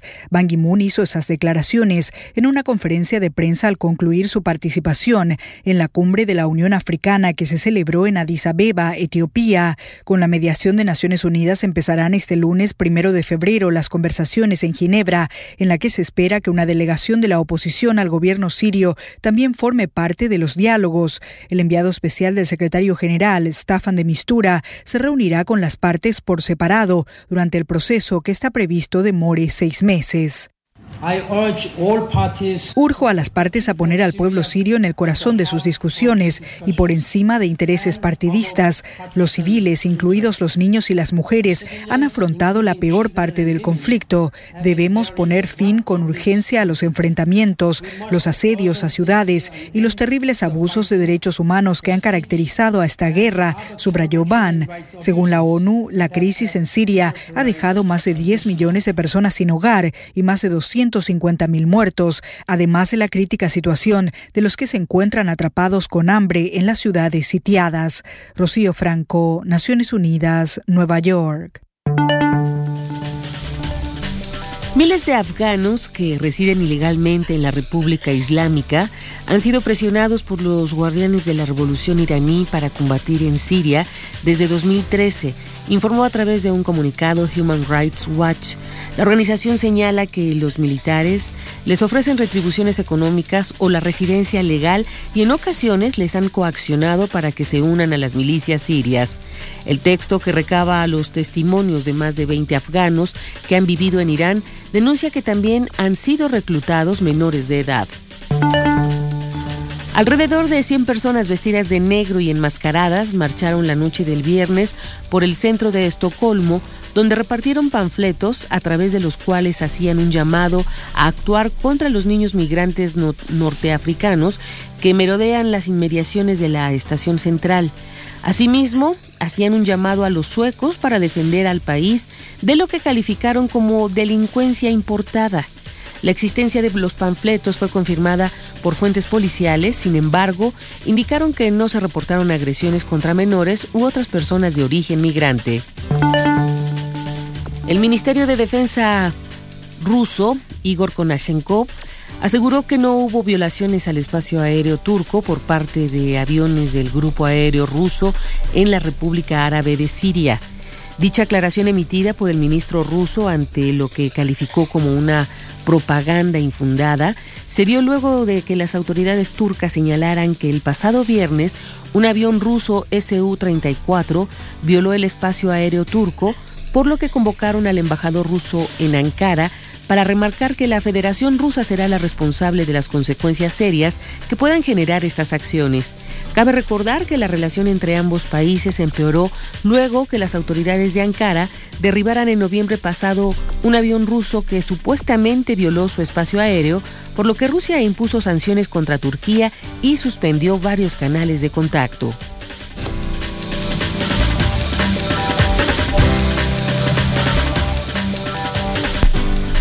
Son las 8 de la mañana con 13 minutos. Le agradecemos infinitamente a nuestra compañera y amiga Elizabeth Rojas por este corte informativo.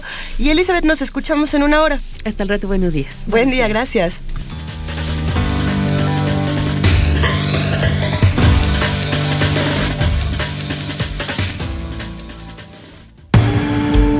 Primer movimiento. Escucha la vida con otro sentido.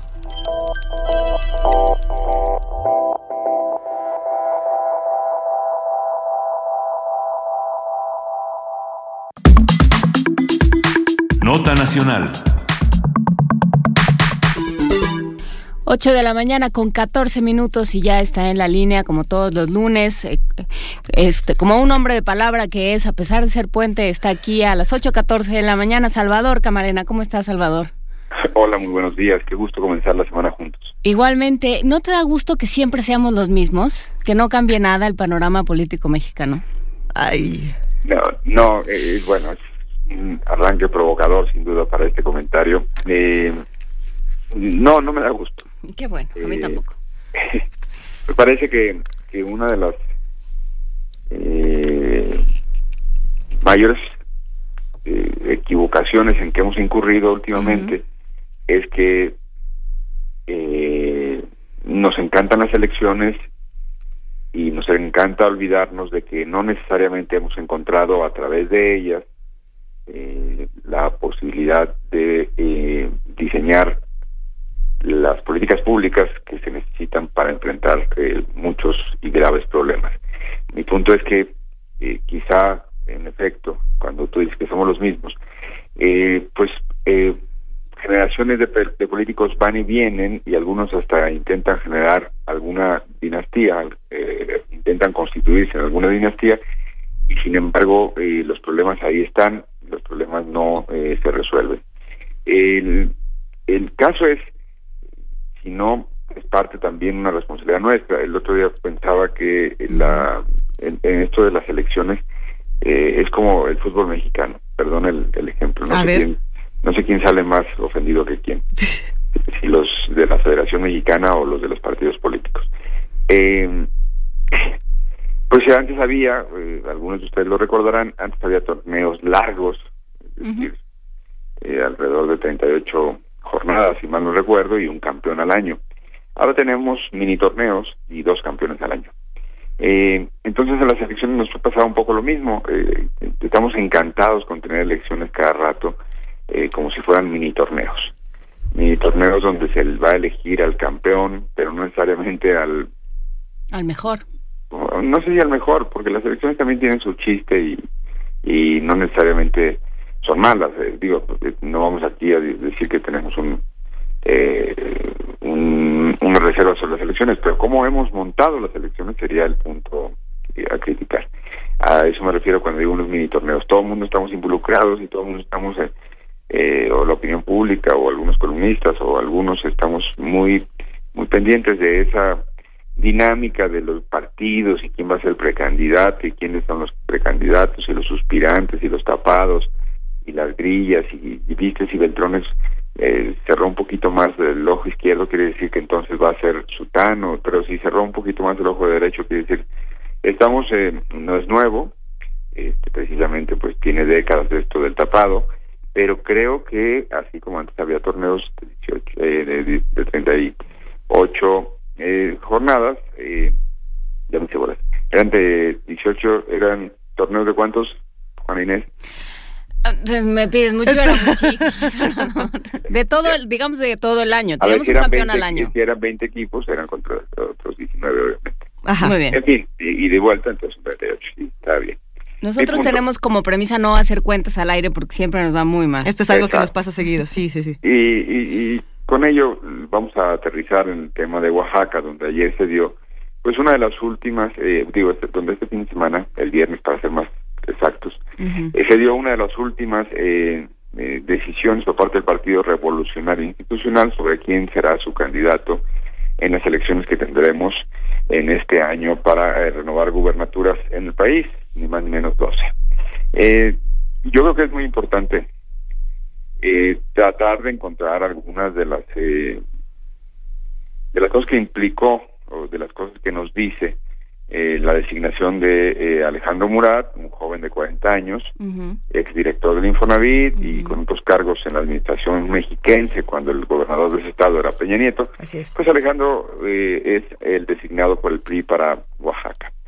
Pero sucede que también Alejandro, y no es dato menor, es hijo de eh, José Murat, un gobernador eh, polémico, casi diríamos telúrico, un gobernador de arranques, un gobernador ríspido, también le han dicho por ahí, en donde, o de estilo ríspido, en donde eh, pues la ciudadanía, según algunos conocedores a los- de la de la sociedad oaxaqueña, a quienes he consultado, con, con- con quienes he hablado para tratar de hacerme una idea de qué estaba pasando en Oaxaca, han resentido durante muchos años el paso de ese gobernador, que más ni menos fue hace tres sexenios. Eh, o sea, no hace mucho, pero a pesar de que ya pasaron prácticamente 12 años de que salió del poder, resienten mucho lo que consideran un ejercicio, un régimen caracterizado pues por un por un eh, desempeño que no le trajo nada bueno a Oaxaca y dejó diversos señalamientos irregularidades o eh, situaciones anómalas. Eh, hay que recordar que todo esto siempre es eh, lo que dice la gente, lo que comenta, porque pues en nuestro país las acusaciones de actos de corrupción luego no traen como resultado una investigación puntual y por ende pues tampoco podemos decir eh, abiertamente de actos de corrupción porque no han sido probados ni siquiera juzgados, a veces ni siquiera sometidos a la justicia. Sí, pero la pobreza de Oaxaca habla es bastante elocuente, ¿no? La pobreza, el atraso, eh, la serie de problemas que, se han vivido ahí y que sexenios pasan y no no se mejora en lo más mínimo o es tan gradual que vale la pena considerarlo como para términos prácticos considerarlo como una agenda pendiente. eh, Alejandro Murat eh, se ha venido presentando en las últimas semanas como una persona con carrera independiente. Es muy difícil eh, concederle credibilidad a esta manifestación del hoy precandidato, eh, porque su padre es, al igual que Fidel Herrera, que por cierto es uno de sus grandes amigos, su padre es, como el exgobernador de Veracruz también, un animal político, una persona que vive para la política y está todo el día en la política. Y su padre ha estado en este sexenio en la política.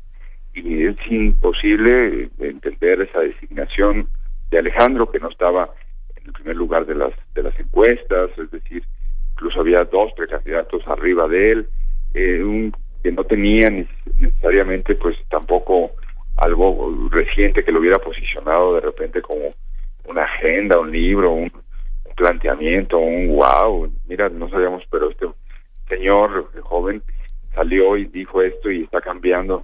Es decir, surgió de la mano de los pinos, lo pusieron ahí y lo han bendecido. Y todo eso no se entiende, es imposible sin que detrás, al lado, debajo y arriba haya estado eh, su padre José Murat impulsando esta precandidatura. Eh, Alejandro Morán entonces va a tener de entrada cuatro retos. Uno, pues demostrar que es alguien además del hijo de su padre, eh, y eso pues va a tener un poco tiempo para presentarse ante la sociedad oaxaqueña y ante la opinión pública nacional para mostrarse distinto, pues, no sé, no sé cómo lo puede hacer eh, con, pues insisto, una personalidad tan magnética como la de su padre.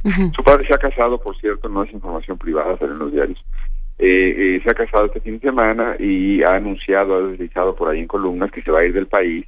Esto un poco en una maniobra de tratar de decir mi hijo va a gobernar solo, yo no, yo no, yo no voy a estar ahí. Bueno, este, pues en fin. Sí, sí, porque, porque nadie desde el, el, extranjero mete mano a lo que ocurre en nuestro país, ¿verdad? No, nadie. nada y, y, menos eh, menos hoy, con las comunicaciones como, sí, no. tenemos. Bueno, segundo reto de Alejandro, tiene incluso unos problemas ahí que sortear a nivel legal.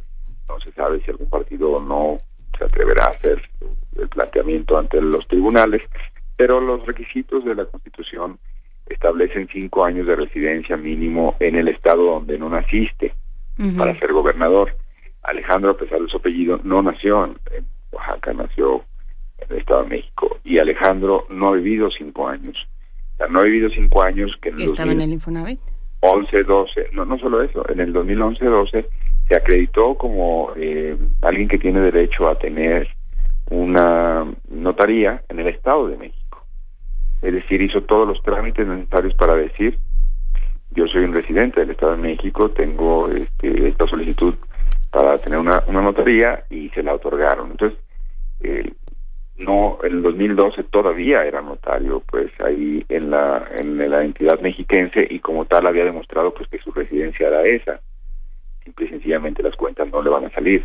Están haciendo ahí una reinterpretación de la constitución local de que también los hijos de oaxaqueños son oaxaqueños una cosa muy pues un libreto de estos típicos de, programa de de comedia barata, ¿no? O sea, sí, porque para esto, sí, es hay derechos de sangre. Y además esa esa reforma a la Constitución local fue apenas hace unos meses y todo el mundo eh, señaló en su momento así en los pasillos que se trataba de una reforma a modo para abrirle una una rendija a Alejandro diciendo bueno también los hijos de, de, oaxaqueños son oaxaqueños una cosa ahí muy muy eh, eh, eh, rococó, muy, Sí, muy barroca. Muy del siglo XIX. Les faltó decir, sí. es que todos somos oaxaqueños, ¿no? Alguna, alguna cosa de ese estilo. Todos somos hijos de Vasconcelos, luego entonces. Exacto, y, luego- somos y si usted se ha tomado un mezcal doblemente. eh, en, en- en tercer lugar, tiene otro reto. Ya dije el de demostrar que es alguien además del hijo de su papá, ya dije eh, los problemas legales que puede tener, que le pueden tumbar la candidatura. Y tres, eh, pues eh, no sabemos si hay un buen candidato ahí. No sabemos si las campañas tienen su chiste y a pesar de que nosotros las denostemos y todo, tienen un código muy específico y les puedes poner todos los asesores y todo el dinero y todas las cosas al lado, pero hay candidatos que nomás no se dan, ese reto lo veremos en adelante y eh, lo veremos además con dos circunstancias.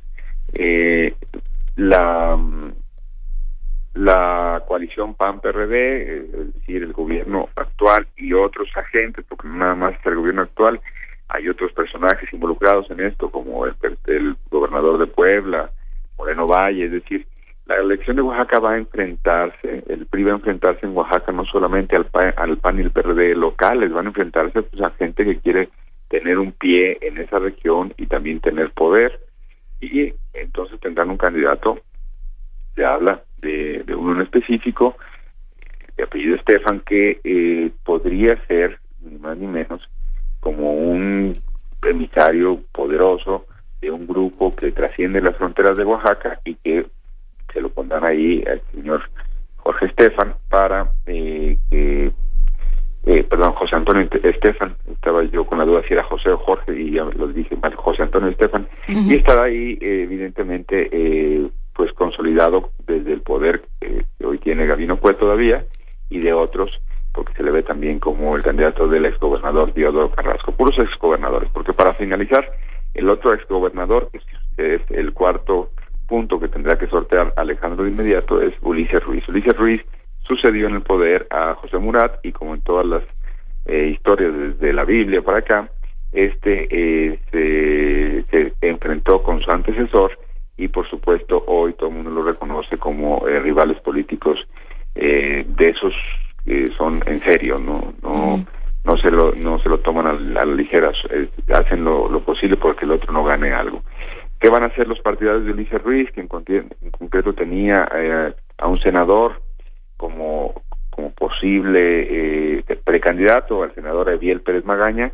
¿Qué van a hacer los partidarios de Ulises Ruiz para obstaculizar la campaña de Murat?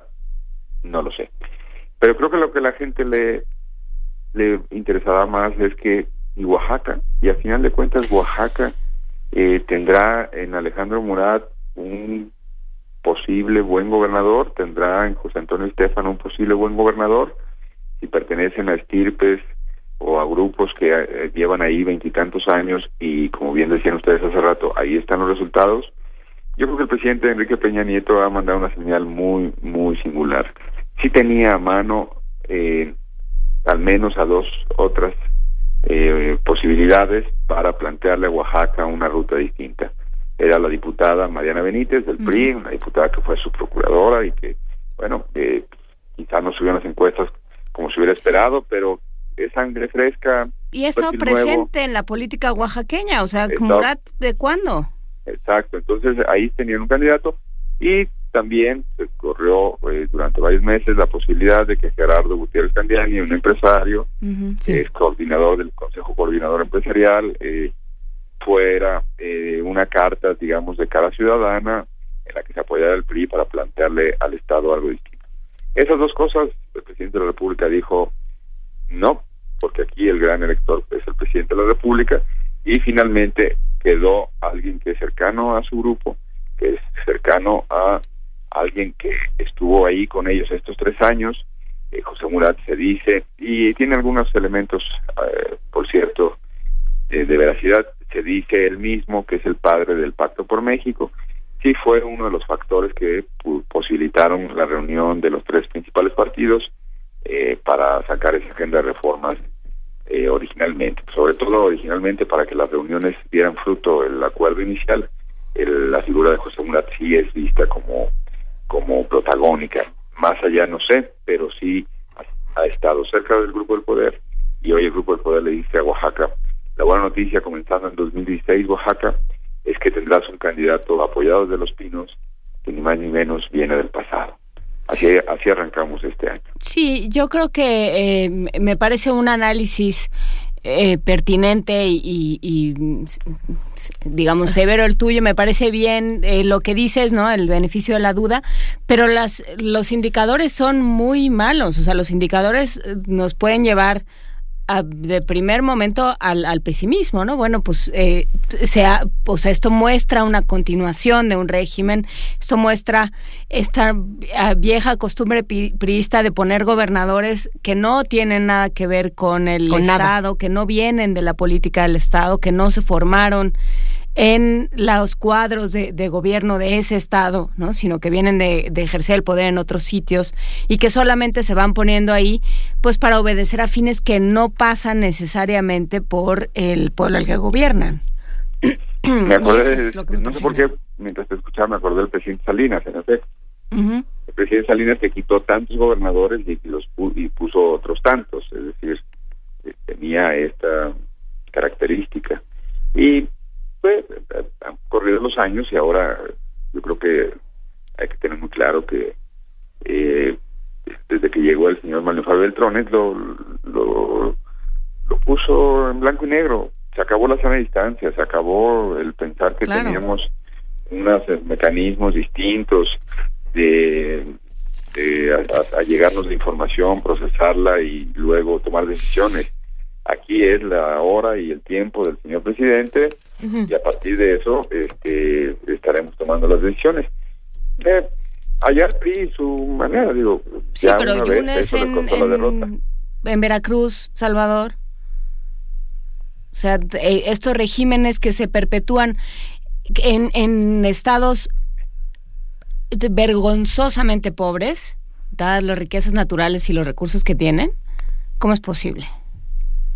Sí, y, y bueno, eh, yo creo que, también es posible porque la oposición, esa sería la otra. Eh, el, el triunfo de, de Alejandro Murat no está ni con mucho descartado, eh, porque vamos a empezar a ver balances de un gobierno, me parece que, que muy mediocre, perdón, no, estoy, no estoy diciendo una aberración lingüística, me parece que es necesario, si me permiten, la redundancia, es decir, este gobierno de Gabino Cue resultó mediocre y, particularmente mediocre.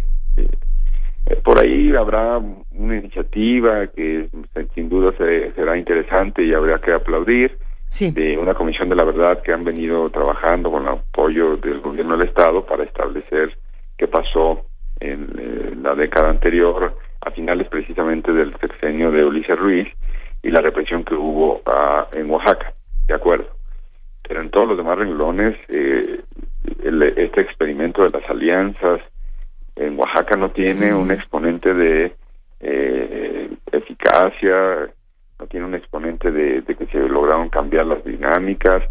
el gobernador Cuet supo capotear en algunos sentidos la eh, circunstancia ya que le heredaron otros tres sexenios de la de la sección 22 pero muchos veían en esa manera de enfrentar al toro, a me refería a que simplemente no se iba de, eh, no, no hacía un contundente planteamiento ante la 22, sino simplemente eh, les toleró muchísimas cosas. Y él decía, bueno, según entiendo, eh, las los problemas de los que se quejan es son relativos a agendas federales y los problemas de los que se quejan vienen también de acuerdos previos a mi sexenio yo no puedo ni, ni resolver ni lo primero ni lo segundo, entonces yo más o menos me voy acomodando ahí conforme vaya el camino y mientras menos eh, problemas tengamos todos mejor. Un approach, se diría, un, planteamiento de cómo enfrentar una situación muy singular en el sentido de él dejó hacer a la 22 y fue parte, yo creo, de los elementos que luego tuvieron que llevar el gobierno federal, que también tenía, por supuesto, responsabilidad al respecto, a eh, decretar la desaparición de la anterior administración del IEPO, del Instituto de Educación del Estado de, Oaxaca, y también, por supuesto, eh, a eh, enfrentar la 22 después de muchos años que solamente se le había alimentado con dinero. Oaxaca pues veremos si en las campañas surge algo más. Eh, por cierto, eh, también se habla muy mal del candidato de Morena y también se habla muy mal de que Morena esté eligiendo muy, eh, ahí un candidato que tampoco va a representar una alternativa. Eh, también se habla de que el poder de Murat es, es tal que logrará que factores como la 22 se alineen. Oaxaca es un mundo aparte, pero por lo pronto la señal del presidente fue que vaya el que es amigo de la casa presidencial, porque su papá es amigo de la casa presidencial, y que si con esto se instala una suerte de dinastía, pues a quién, a quién le importa. Va- vamos, vamos a verlo.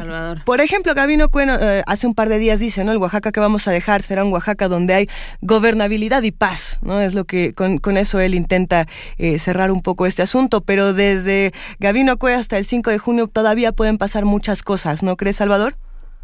Sí, y, y bueno, y ver, eh, insisto, los costos de esa supuesta gobernabilidad y, Sí, claro.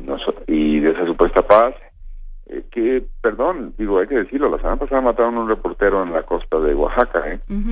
Y digo un reportero, pues porque luego las noticias o los reporteros o muertos, asesinados, tienen más notoriedad que las de los eh, los ciudadanos comunes corrientes. Hubo también asesinatos, incluyendo un bebé en Pinotepa, eh, en los días anteriores, estoy hablando de las últimas horas. Eh, no, la gente es así, o sea, vamos a dejar qué, paz y qué, y gobernabilidad. Así es. Bueno, Y un tejido social eh, muy fortalecido. ¿Por qué no? Bueno, eh, yo creo que el escritor de esos discursos ya estará buscando chamba en el PRI, porque le suenan muy priistas. Ya le habló a Murat a ver qué dice. Pues sí, ya se está colocando para la próxima administración porque no, porque no, no se corresponde mucho con la Oaxaca que vemos. Pues muchas gracias, Salvador. Eh, disfruta este día de descanso. Ahora sí ya puedes regresarte a dormir. No, no estaba dormido, tengo otras citas y por supuesto para, eh, para nosotros eh, los periodistas, y lo saben nuestros amigos del auditorio, es un gusto siempre estar eh, en nuestra labor porque pues la noticia nos, aunque suene trillado y cursi, pues no se detienen y esas cosas uno lo sabía cuando eligió esto, entonces cero queja de estar aquí en un día como hoy. Sí, no, de aquí al 2018 no se detiene y no nos deberíamos detener tampoco nosotros. Muchísimas gracias, Salvador, por traernos Hasta estas pronto. reflexiones el día de hoy. Gracias, buen día. Un, abrazo, hasta luego. Primer movimiento. Escucha la vida con otro sentido.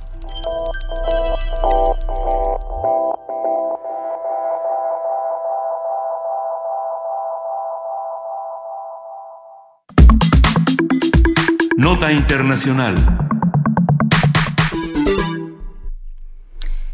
Por crímenes de guerra, asesinato y violación, en la Corte Penal Internacional de La Haya comenzó ya el juicio contra el expresidente de Costa de Marfil, Laurent Gbagbo. También se considera al exministro de la Juventud, Charles Blé Goudé, hombre de confianza del expresidente. Gbagbo perdió las elecciones presidenciales de 2010, pero se negó a entregar el poder a su opositor, el actual presidente Alassane Ouattara. Ello provocó una guerra civil que concluyó con la intervención de tropas francesas. Unas 3.000 personas murieron en el conflicto. El expresidente fue detenido en abril de 2011 y transferido siete meses más tarde a La Haya. A pesar de ello, continúa siendo un personaje influyente en su país y en su partido, el Frente Popular Marfileño. Existe inquietud entre los marfileños, pues consideran que el proceso de reconciliación en el país no estará completo hasta que también se lleve ante la justicia a los líderes de las fuerzas pro-Utara, que cometieron numerosas atrocidades contra la población durante el conflicto. Y bueno, para ofrecernos un análisis de la nota, de la historia reciente de Costa de Marfil y de la pertinencia y oportunidad del juicio, está hoy con nosotros, con, con un pie en el avión para irse de sabático, porque ya se nos va, la doctora Hilda Varela, directora del Centro de Estudios de Asia y África del Colegio de México. Doctora, muchísimas gracias por estar con nosotros. Buenos días. Buenos días, ya no soy directora del CEA, ¿eh? Ah, muy bien. Soy profesora investigadora. Muy bien. Para nosotros siempre es un placer hablar co- con usted, doctora Hilda Varela, y sobre todo en temas como estos que pueden llegar a ser muy complejos para, para los que no tenemos tan claro el panorama de Costa de Marfil. ¿Qué es lo que ocurrió y por qué es tan pertinente esta noticia en días como estos? Bueno, obviamente en unos cuantos eh, minutos es imposible hablar de la historia de un país tan extraordinario como la... eh, como Ellos utilizan siempre la versión en francés de la Côte d'Ivoire o la Costa de Marfil. y eh, es una historia como la de la mayoría de los países africanos, una historia desconocida. Solamente tocaría yo algunas partes que son esenciales. Por favor. Fue una colonia francesa y durante los últimos años, y este punto es muy importante, durante los últimos años de la colonización francesa y los primeros años de vida independiente, hubo una gran prosperidad económica y esto atrajo la migración de los territorios coloniales primero y después de los países de la zona que en general son países bastante pobres.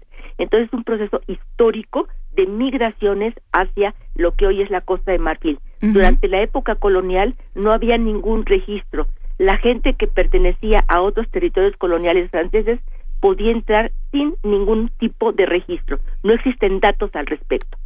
Después, bueno, durante prácticamente 30 años estuvo en el poder un hombre fuerte, le llamaban el viejo, eh, Ufet eh, Félix Ufet Boigny, que logró una gran prosperidad. Sin embargo, al final de su gobierno ya empezaba a declinar la economía. Cuando él murió, él murió en el puesto, no dejó la silla. Es, su sucesor fue eh, eh, un hombre que tenía poca popularidad y prácticamente eh, de inmediato, en 1999, se lleva a cabo el primer golpe de Estado en este país. Esto dio lugar a 10 años de una tremenda guerra civil. Aquí hay un aspecto sumamente importante. En ese contexto, en el contexto de la guerra civil, surgió un término muy difícil de traducir e incluso muy difícil de explicar porque sus propios defensores no tienen claro qué significa. Se llama la ivoarité. La ivoarité implica que solamente pueden gobernar el país o tener un puesto importante en el país aquellos cuya familia es históricamente de Costa de Marfil. Esto es, en muchísimos casos es casi imposible de probar, pero por otro lado, muchísima población puede tener, por ejemplo, un padre que venía de Guinea o una madre que venía de Liberia, en fin, es, es un problema histórico sumamente fuerte. Eh, después de estos 10 años de una violenta guerra civil, finalmente, con apoyo de Naciones Unidas y de fuerzas francesas, se llegó a una estabilidad del país relativa, hubo elecciones en 2010 y a raíz de las elecciones del 2010 los resultados no le gustaron precisamente a eh, Utara, que es actualmente el presidente, y se desataron cinco meses de guerra, otra vez de guerra civil, tremendamente violentas. Había dos fuerzas fundamentales, eh, Utara, que está actualmente en el poder, y Bagbo. Ahora, hubo denuncias a nivel internacional de que las fuerzas de los dos grupos estaban cometiendo graves violaciones en contra de los derechos humanos. Por ejemplo, violaciones de mujeres, torturas, asesinatos sin ningún sentido, solamente como venganza. Ahora, eh, en las elecciones del 2010 fue extraordinario el nivel de participación eh, de los votantes en las elecciones. Sin embargo, ahora volvió a haber otra elección en el 2015, en octubre del año pasado, y el presidente actual, Utara, eh, fue electo para un segundo periodo. Sin embargo, él presume de que fue más del 80% de los votos a su favor, pero la abstención alcanzó casi el 50%. Actualmente se dice, bueno, con, con el primer periodo, otra vez el país alcanzó una cierta prosperidad económica, pero se dice que es un país absolutamente dividido.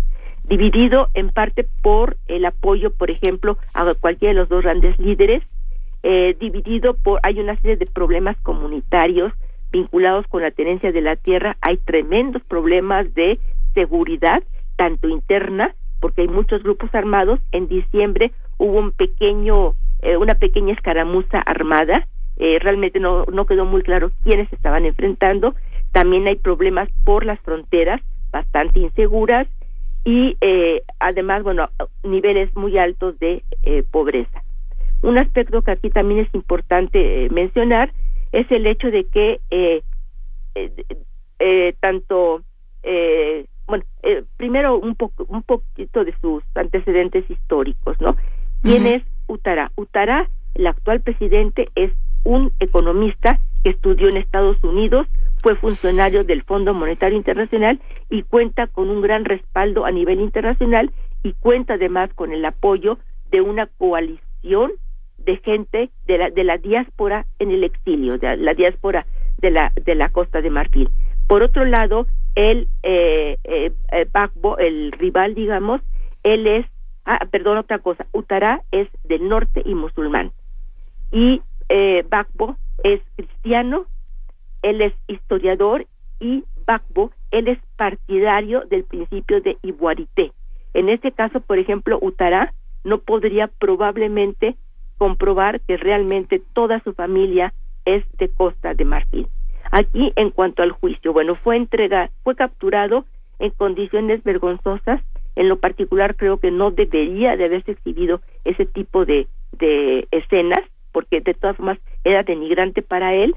Eh, obviamente es un tipo que sí ha sido denunciado por violaciones muy graves, pero subrayo, los dos, tanto Utará como Bakbo, han sido denunciados por eh, violaciones de derechos humanos, pero en el caso de eh, Bakbo, bueno, fue entregado a la Corte Penal Internacional, pero como siempre sucede en África, va a ser muy difícil comprobar que realmente cometió lo que probablemente hizo.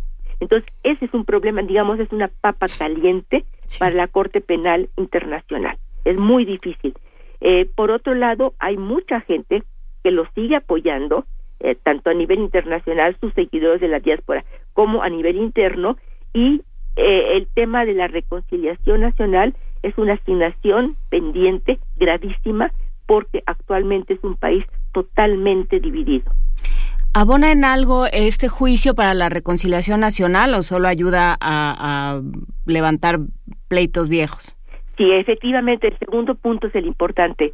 Realmente lo que hace es incrementar si de por sí no había habido reconciliación nacional, actualmente, además es importante decir que Bakbo es un hombre ya grande, es un hombre de 70 años, se había pedido su eh, liberación, habían pedido que fuera eh, detención en casa, por su edad y porque tiene graves problemas de salud.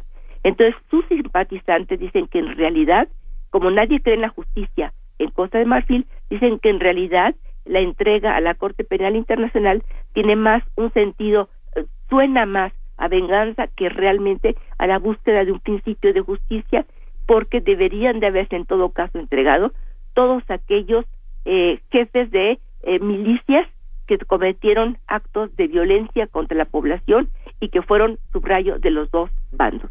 Ninguno de los dos bandos lamentablemente se salva de haber cometido violaciones.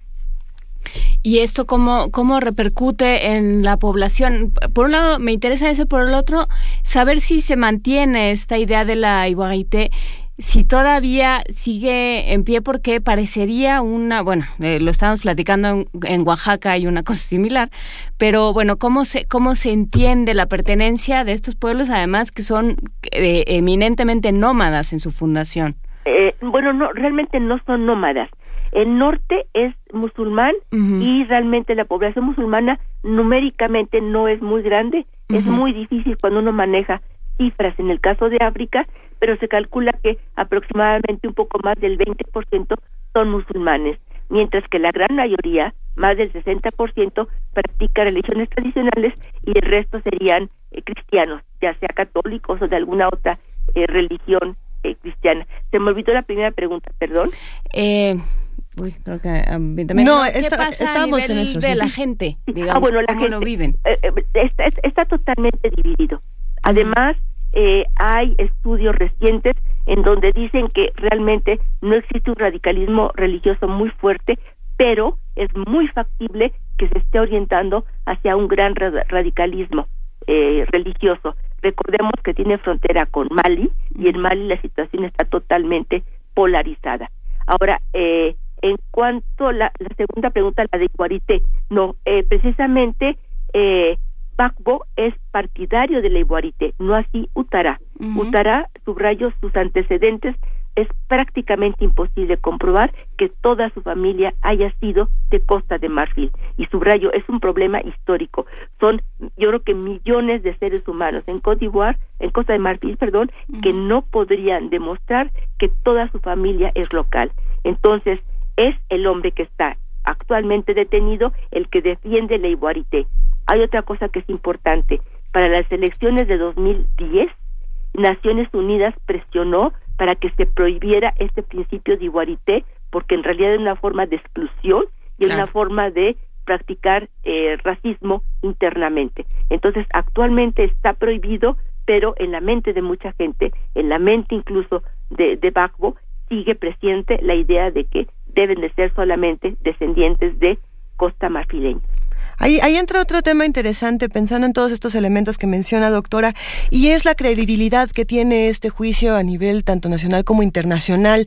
Eh, son muchas las personas que afirman, muchos los estudiosos que dicen que pues si, que este juicio es completamente cuestionable, que, que si no se está juzgando a personas del lado de Utara realmente no se está haciendo eh, nada. ¿Qué, ¿Qué opina?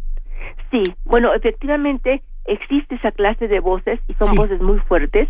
Además, yo creo que es muy importante tomar en cuenta la relación que tiene el actual jefe de Estado con importantes sectores internacionales, exfuncionarios del Fondo Monetario Internacional. Tiene un gran apoyo de Estados Unidos y de ciertos eh, gobiernos occidentales y entonces, bueno, obviamente esto le da mayor credibilidad a las denuncias que él presente, pero subrayo, no hay lamentablemente pruebas Ahora, eh, la historia de la Corte Penal Internacional, aunque es muy breve, en África no ha sido muy exitosa. en realidad fueron entregados tanto eh, eh, Bakbo como eh, su mano derecha, pero también su esposa.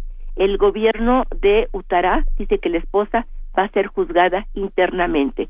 Y aquí también hay muchos reclamos porque dicen, bueno, eh, ¿qué, ¿qué, tipo de justicia se le va a brindar a la esposa? Sin desconocer que cometieron violaciones de derechos humanos. Entonces, bueno, es muy el papel de la Corte Penal Internacional ahorita es muy difícil. Sin pruebas, aunque ellos realmente quisieran llevar a cabo una acción de justicia internacional, es muy difícil que encuentren realmente pruebas. Por otro lado, está esta posición en donde hay un gobierno que es, tiene la amistad de ciertos países occidentales, Estados Unidos entre otros, y esto hasta dónde la pregunta sería podría presionar para que sea eh, más eh, entre comillas más efectiva la mano de la justicia en contra del ex eh, presidente Bakbo. Es realmente es un dilema, es una gran ecuación e indudablemente es una papa caliente para la Corte Penal Internacional. Que por lo demás no es la primera, eh, no, no, es el primer juicio que, que lleva a cabo en, en la región. Sí, efectivamente, hay varios casos. Ahorita también, por ejemplo, está el caso de Isenabre, también un violador de derechos humanos, un dictador de Chad. Actualmente ya nadie habla de Chad, pero Chad en los años 70, todavía hasta los años 80, fue eh, sufrió una gravísima guerra civil durante mucho tiempo desconocida a nivel internacional no había internet no había todos los medios que tenemos actualmente y, eh, y e también está siendo juzgado por crímenes de lesa humanidad. Hay otro que sería el caso de Taylor de Liberia también en las mismas condiciones. Pero también hay personas que la Corte Penal Internacional ha dicho que son posibles culpables de crímenes de lesa humanidad, concretamente el actual jefe de Estado de Sudán, y a él nadie lo ha tocado. Incluso el actual jefe de Sudán viaja por África y por algunos países eh, de Medio Oriente tranquilamente. Eh, hace poco hubo un incidente, no recuerdo la verdad si fue un año o más, en donde el jefe de Estado de Sudán, en donde pesa esta, esta eh, debería de ser presentado ante la Corte Penal Internacional, viajó a Sudáfrica y ahí no fue detenido. Eso se armó internamente un conflicto porque decían internamente muchas voces en, en, Sudáfrica que debería de haber sido entregado a la Corte Penal Internacional. Obviamente no lo fue, sería gravísimo para el gobierno de Sudáfrica hacer una acción así porque se echaría encima a muchísimos países africanos, a gobiernos africanos. Es importante recordar que lamentablemente muchos gobernantes africanos cometen violaciones de derechos humanos. Entonces, lamentablemente, como se decía antiguamente, eh, el, organismo regional en la práctica es un club de dictadores. Entonces, bueno, ¿cómo van a juzgar o cómo van a aceptar en un momento dado que se juzgue tan fácilmente a un ex dictador? Lo pues, que ahorita le está pasando a Bakbo les puede pasar a ellos el día de mañana. Así es. Claro, y, bueno, creo que ahí el, la labor de la Corte Penal Internacional es, es interesante seguirla porque, bueno, pues eh, funciona como un organismo independiente o funciona eh, con relación a estas em, a estos ajustes de cuenta internos que, que parece ser que se están llevando a cabo por lo menos en Costa de Marfil, ¿no? Sí, Sí, es, es muy difícil, es una situación muy, muy difícil. Si nos lo permite, doctora, podemos seguir platicando de lo que ocurre en Costa de Marfil en futuras ocasiones. Eh, sabemos que va a estar muy ocupada en los próximos días, pero para nosotros será un verdadero placer darle continuidad a temas como estos que a veces parecieran invisibles y que ciertamente no lo son. No deberían serlo. Por totalmente de acuerdo, totalmente de acuerdo. Pues le agradecemos muchísimo, doctora Hilda Varela. Le mandamos un gran abrazo y hablemos muy pronto. Cómo no, perfecto. Hasta, luego. Nos despedimos con música. Me parece muy bien. ¿Qué vamos a escuchar? Vamos a escuchar Ela Ela. Ella está allá del trío Ivoire.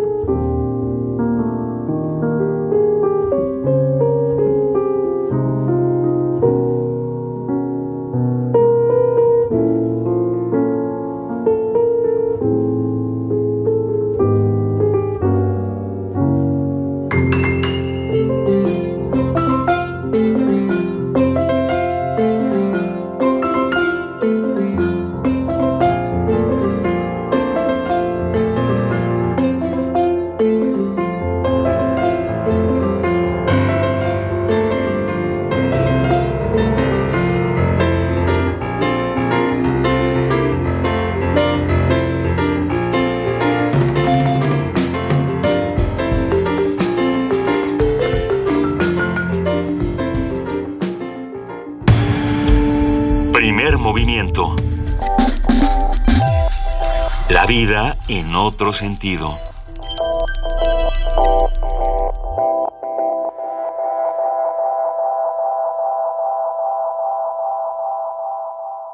Doctor, la verdad, por favor. Mm, ya había visto algo así. Pues ¿dónde anda metiendo el ojo? Ay, pobre. Doctor, ¿qué tengo? Tiene el ojo cuadrado. ¿Cuadrado? Fue al MAC, ¿verdad? Mm, sí. Nadie sale como entró.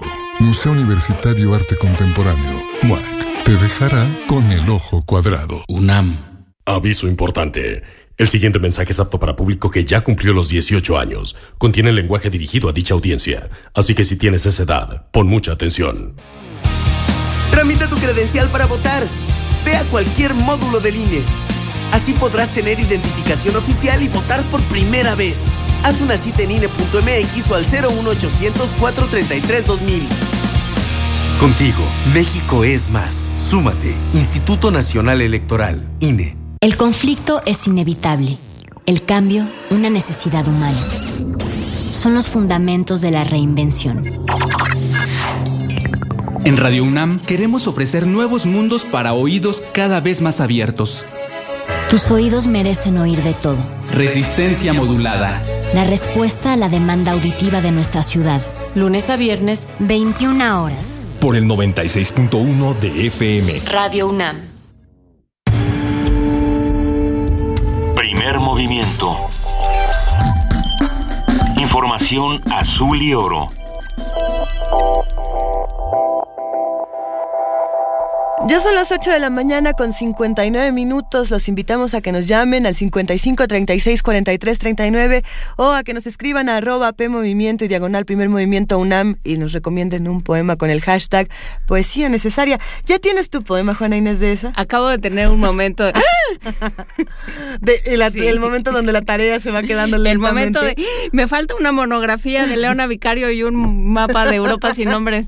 Ahí voy. Una recomendación con el hashtag Poesía necesaria en este momento nos vendría muy muy bien, así como queremos agradecer por todos los abrazos que nos han mandado, por las postales sonoras que también nos compartieron, ya hasta con video tenemos una por ahí que vamos a compartir más al rato a lo largo del programa y esperemos que la disfruten. Si quieren mandarnos postales sonoras con diferentes historias, estamos en primer movimiento UNAM, arroba gmail.com, cuéntenos en 30 segundos qué está ocurriendo en sus casas, qué está ocurriendo en la calle. Cántenos como Diemeque. ¿Se vale cantar como Diemeque? sí. Se vale cantar y brincar como Diemeque si ustedes quieren. Estamos de nuevo en arroba P Movimiento y en Diagonal Primer Movimiento UNAM. Le damos la bienvenida una vez más a nuestra compañera y amiga Elizabeth Rojas para este corte informativo de las nueve. Bienvenida de nuevo, Elizabeth. Hola Luisa, Juana Inés. Buenos días de nuevo. Buenos días.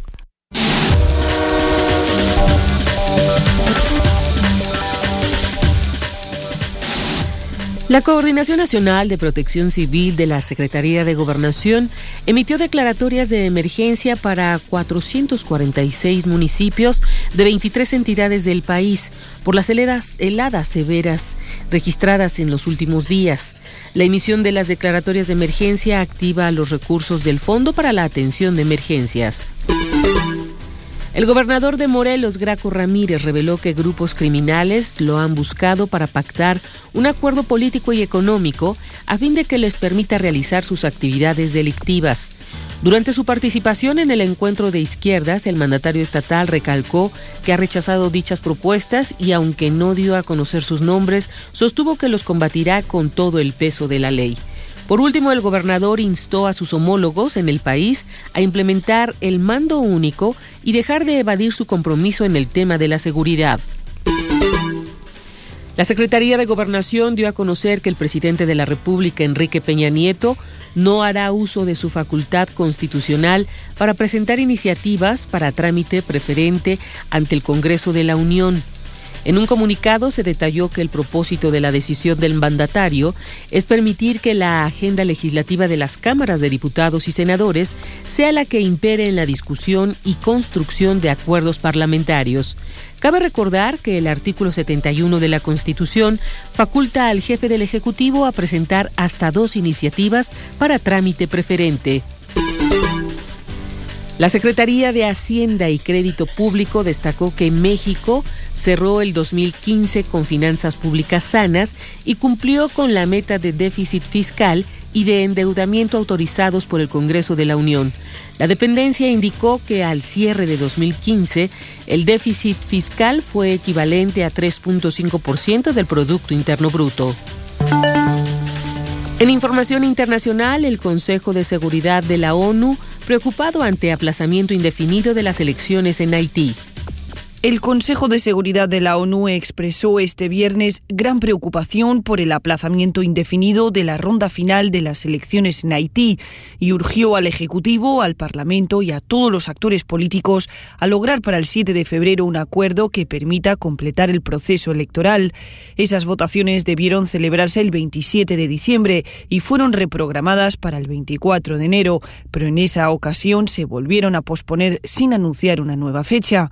En un comunicado de prensa, el Consejo señaló que el retraso de los comicios puede socavar la capacidad del país para abordar los desafíos que afronta en materia social, económica y de seguridad. El acuerdo debería incluir una hoja de ruta para la pronta conclusión del ciclo electoral y permitir al pueblo haitiano elegir a sus representantes de forma libre, justa y transparente, señaló el comunicado.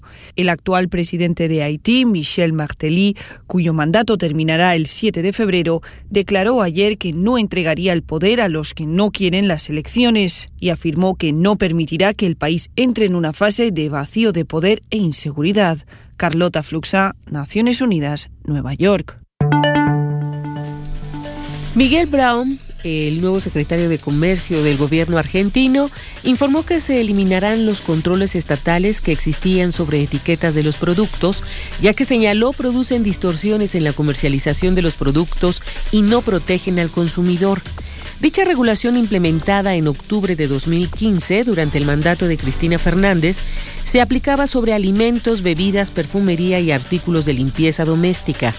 Esto para evitar que las empresas privadas, con el cambio en las etiquetas y el empaque, remarcaran los productos por arriba del valor de, referencia pactado beneficiando a las empresas productoras y comerciantes. El próximo 17 de febrero, el expresidente de Brasil, Luis Ignacio Lula da Silva, y su esposa, Marisa Leticia, tendrán que testificar ante fiscales en el marco de la investigación que se realiza sobre lavado de dinero a través de departamentos en la playa que supuestamente se ofrecieron para sobornar a miembros del Partido de los Trabajadores. Como parte de la investigación, la Fiscalía también ordenó seis arrestos y se emitieron 15 órdenes de allanamiento. La policía continúa analizando si la empresa constructora OAS usó apartamentos del complejo Solaris como parte de los sobornos que forman parte del plan de corrupción que ha involucrado a la paraestatal Petrobras. El Consejo de Seguridad de la ONU evalúa la situación en Burundi. El Consejo de Seguridad se reunió este viernes sobre la situación en Burundi y evaluó las recientes misiones a ese país, que afronta una situación de caos y violencia desde abril del año pasado, tras la decisión del presidente de presentarse a un tercer periodo. La crisis ha generado cientos de muertos, denuncias de graves violaciones de derechos humanos y ha forzado al desplazamiento a unas 200.000 personas que han huido a países vecinos. El embajador de Francia ante la ONU, François Delattre, subrayó en su intervención que las misiones de miembros del Consejo a Burundi, dos en el plazo de un año, reflejan la preocupación por los acontecimientos en ese país y la necesidad de poner fin a la violencia y promover un diálogo inclusivo. El presidente de la República, Pierre Nkurunziza, nos recibió en su residencia y nos dio una visión positiva sobre la situación en su país. Señaló que la descripción que hemos leído en los medios internacionales está equivocada. También nos reunimos con representantes de la oposición radical y ellos pintaron una imagen sombría acerca de la crisis política y de seguridad. En opinión de ellos, un genocidio está a punto de estallar en Burundi, dijo el diplomático. Los miembros del Consejo también expresaron su esperanza de que la situación en Burundi forme parte de uno de los temas centrales de la agenda durante la cumbre de la Unión Africana, que se celebra este fin de semana en Addis Abeba, capital de Etiopía. Consideraron que ese encuentro será un escenario ideal para generar una estrategia regional sobre Burundi que pueda ser apoyada por el Consejo. Rocío Franco, Naciones Unidas, Nueva York.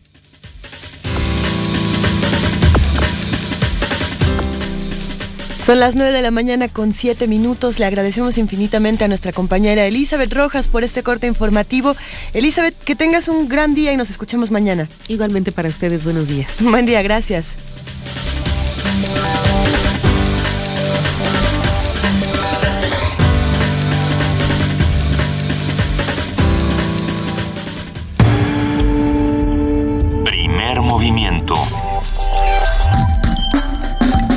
Donde la raza habla.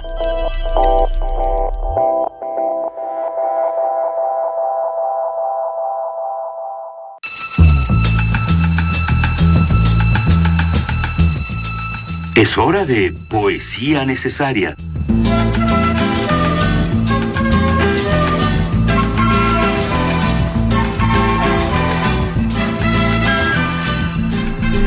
Es momento de poesía necesaria y el turno es de Juana Inés de esa que vamos a escuchar hoy, Juana Inés. Pues aprovechando este, este paseo tan difícil por Oaxaca que hicimos hace un momento con, con Salvador Camarena, yo pensaba en un poeta oaxaqueño, pues muy reciente, muy, muy contemporáneo, de los contemporáneos, de los más jóvenes de los contemporáneos, que es Andrés Enestrosa, que fue Ah, alguien.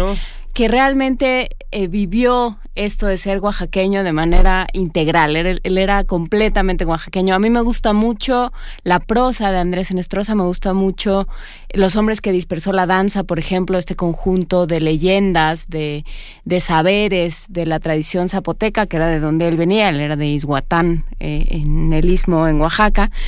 Y bueno, también, además de toda esta prosa y de toda esta recuperación de los saberes de su tierra, también hizo una poesía, escribió una poesía que estaba muy arraigada a, las tradiciones, a esto que hablábamos al principio del programa, de las tradiciones que se tienen que poner por escrito, que se tienen que aprender de alguna manera, porque si no se pierden, pues de alguna manera eso fue lo que hizo Andrés Enestrosa. Cuando yo muera. Niña, cuando yo muera no llores sobre mi tumba. Toca sones alegres, mi vida. Cántame la sandunga. Toca el bejuco de oro, la flor de todos los sones. Canta la martiniana, mi vida, que alegra los corazones. No me llores, no, no me llores, no. Porque si lloras yo peno. En cambio, si tú me cantas mi vida, yo siempre vivo, yo nunca muero. Si quieres que no te olvides, si quieres que te recuerde, toca zonas alegres mi vida, música que no muere.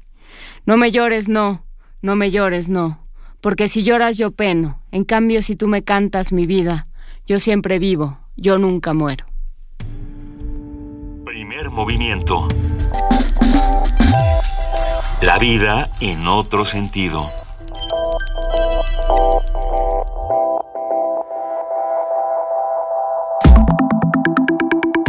La mesa del día.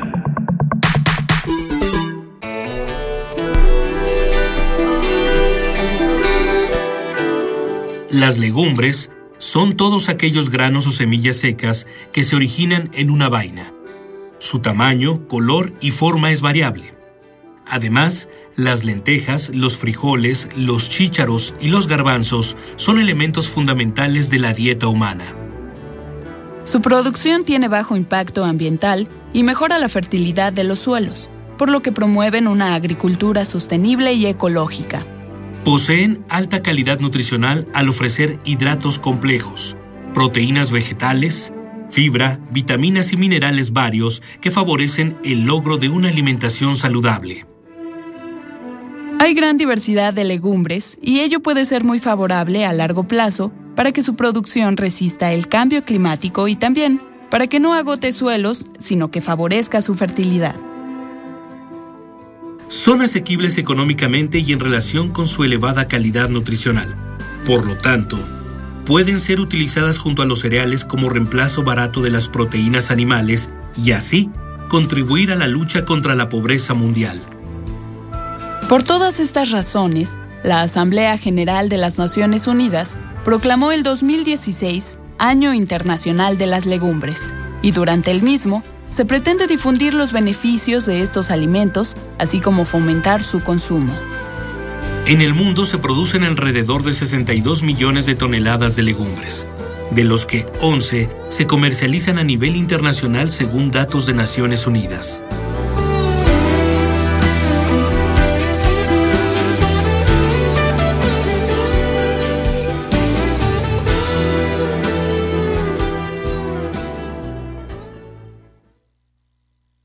Nos damos cuenta de que eso que estábamos escuchando es una introducción a nuestra mesa del día que vamos a hablar de legumbres, fondeada por Wish You Were Here de Pink Floyd, entonces eh, lo, disfrutamos doble. Arrancamos diciendo que la Asamblea General de las Naciones Unidas proclamó el 2016 como el Año Internacional de las Legumbres. Se propone con esto sensibilizar a la opinión pública sobre las ventajas nutricionales de las legumbres como parte de una producción de alimentos sostenibles, encaminada a lograr la seguridad alimentaria y la nutrición. El Año Internacional de las Legumbres brindará la oportunidad de fomentar conexiones a lo largo de toda la cadena alimentaria para aprovechar mejor las proteínas derivadas de las legumbres, incrementar la producción mundial, utilizar de manera más apropiada la rotación de cultivos y hacer frente a los retos que existen en el comercio de estos. No, no queríamos decir monocultivos, pero van a aparecer en la conversación, solitos se van a poner Ay, Luisa, por... tú y los monocultivos. Va, vamos a ver, las legumbres son cultivos leguminosos anuales que producen entre 1 y 12 granos o semillas de tamaño, forma y color variables dentro de una vaina,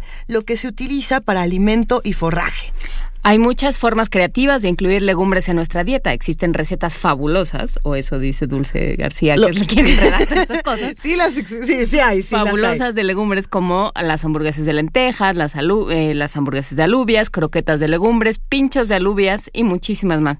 Pinchos de alubias es como, como otro idioma. Ahora, ahora nos lo contarán, Ahora a ver qué son los pinchos de alubias. Para ampliarnos el panorama al respecto, y nos acompaña en la cabina la maestra Rocío Fernández, programa del Programa Universitario de Alimentos. Muchísimas gracias, Rocío, por estar de vuelta con nosotros.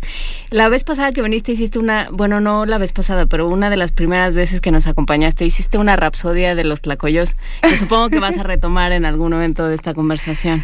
Así es, muy buenos días. Buenos días. Muy contenta y entusiasmada de estar con ustedes, acompañada de gente tan, tan simpática, con, con tanto conocimiento, muy, muy contenta. Vamos a celebrar todos juntos este año, Rocío. Y para celebrarlo también está aquí en la cabina Rodrigo Llanes, nada más y nada menos que nuestro chef e historiador de cabecera, propietario del restaurante El Holgorio, articulista de la revista Animal Gourmet y colaborador también del PUAL. Bienvenido, Rodrigo. Muchas gracias, chicas. Aquí contentos de estar. ¿Qué es, qué es lo que estamos celebrando? A ver, es un año de legumbres y las legumbres sí son deliciosas, más allá de recetas extraordinarias. A ver, ¿qué- ¿Cuáles qué son pasa? las legumbres y por qué nos, por qué nos ocupan ahora? Rocío.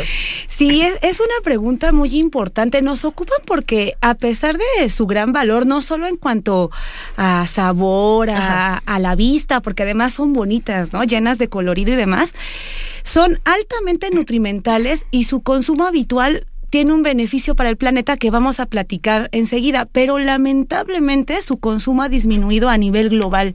Incluso en México, que tenía como base de la dieta todavía hace unos años al, al frijol, que es una legumbre, junto con el maíz y, y otros cultivos muy, muy valiosos de la milpa, que es un policultivo. Así es. Bueno, pues eso, eso ha cambiado y ha dado lugar a una epidemia de sobrepeso, obesidad e incluso es parte de algunos problemas de desnutrición.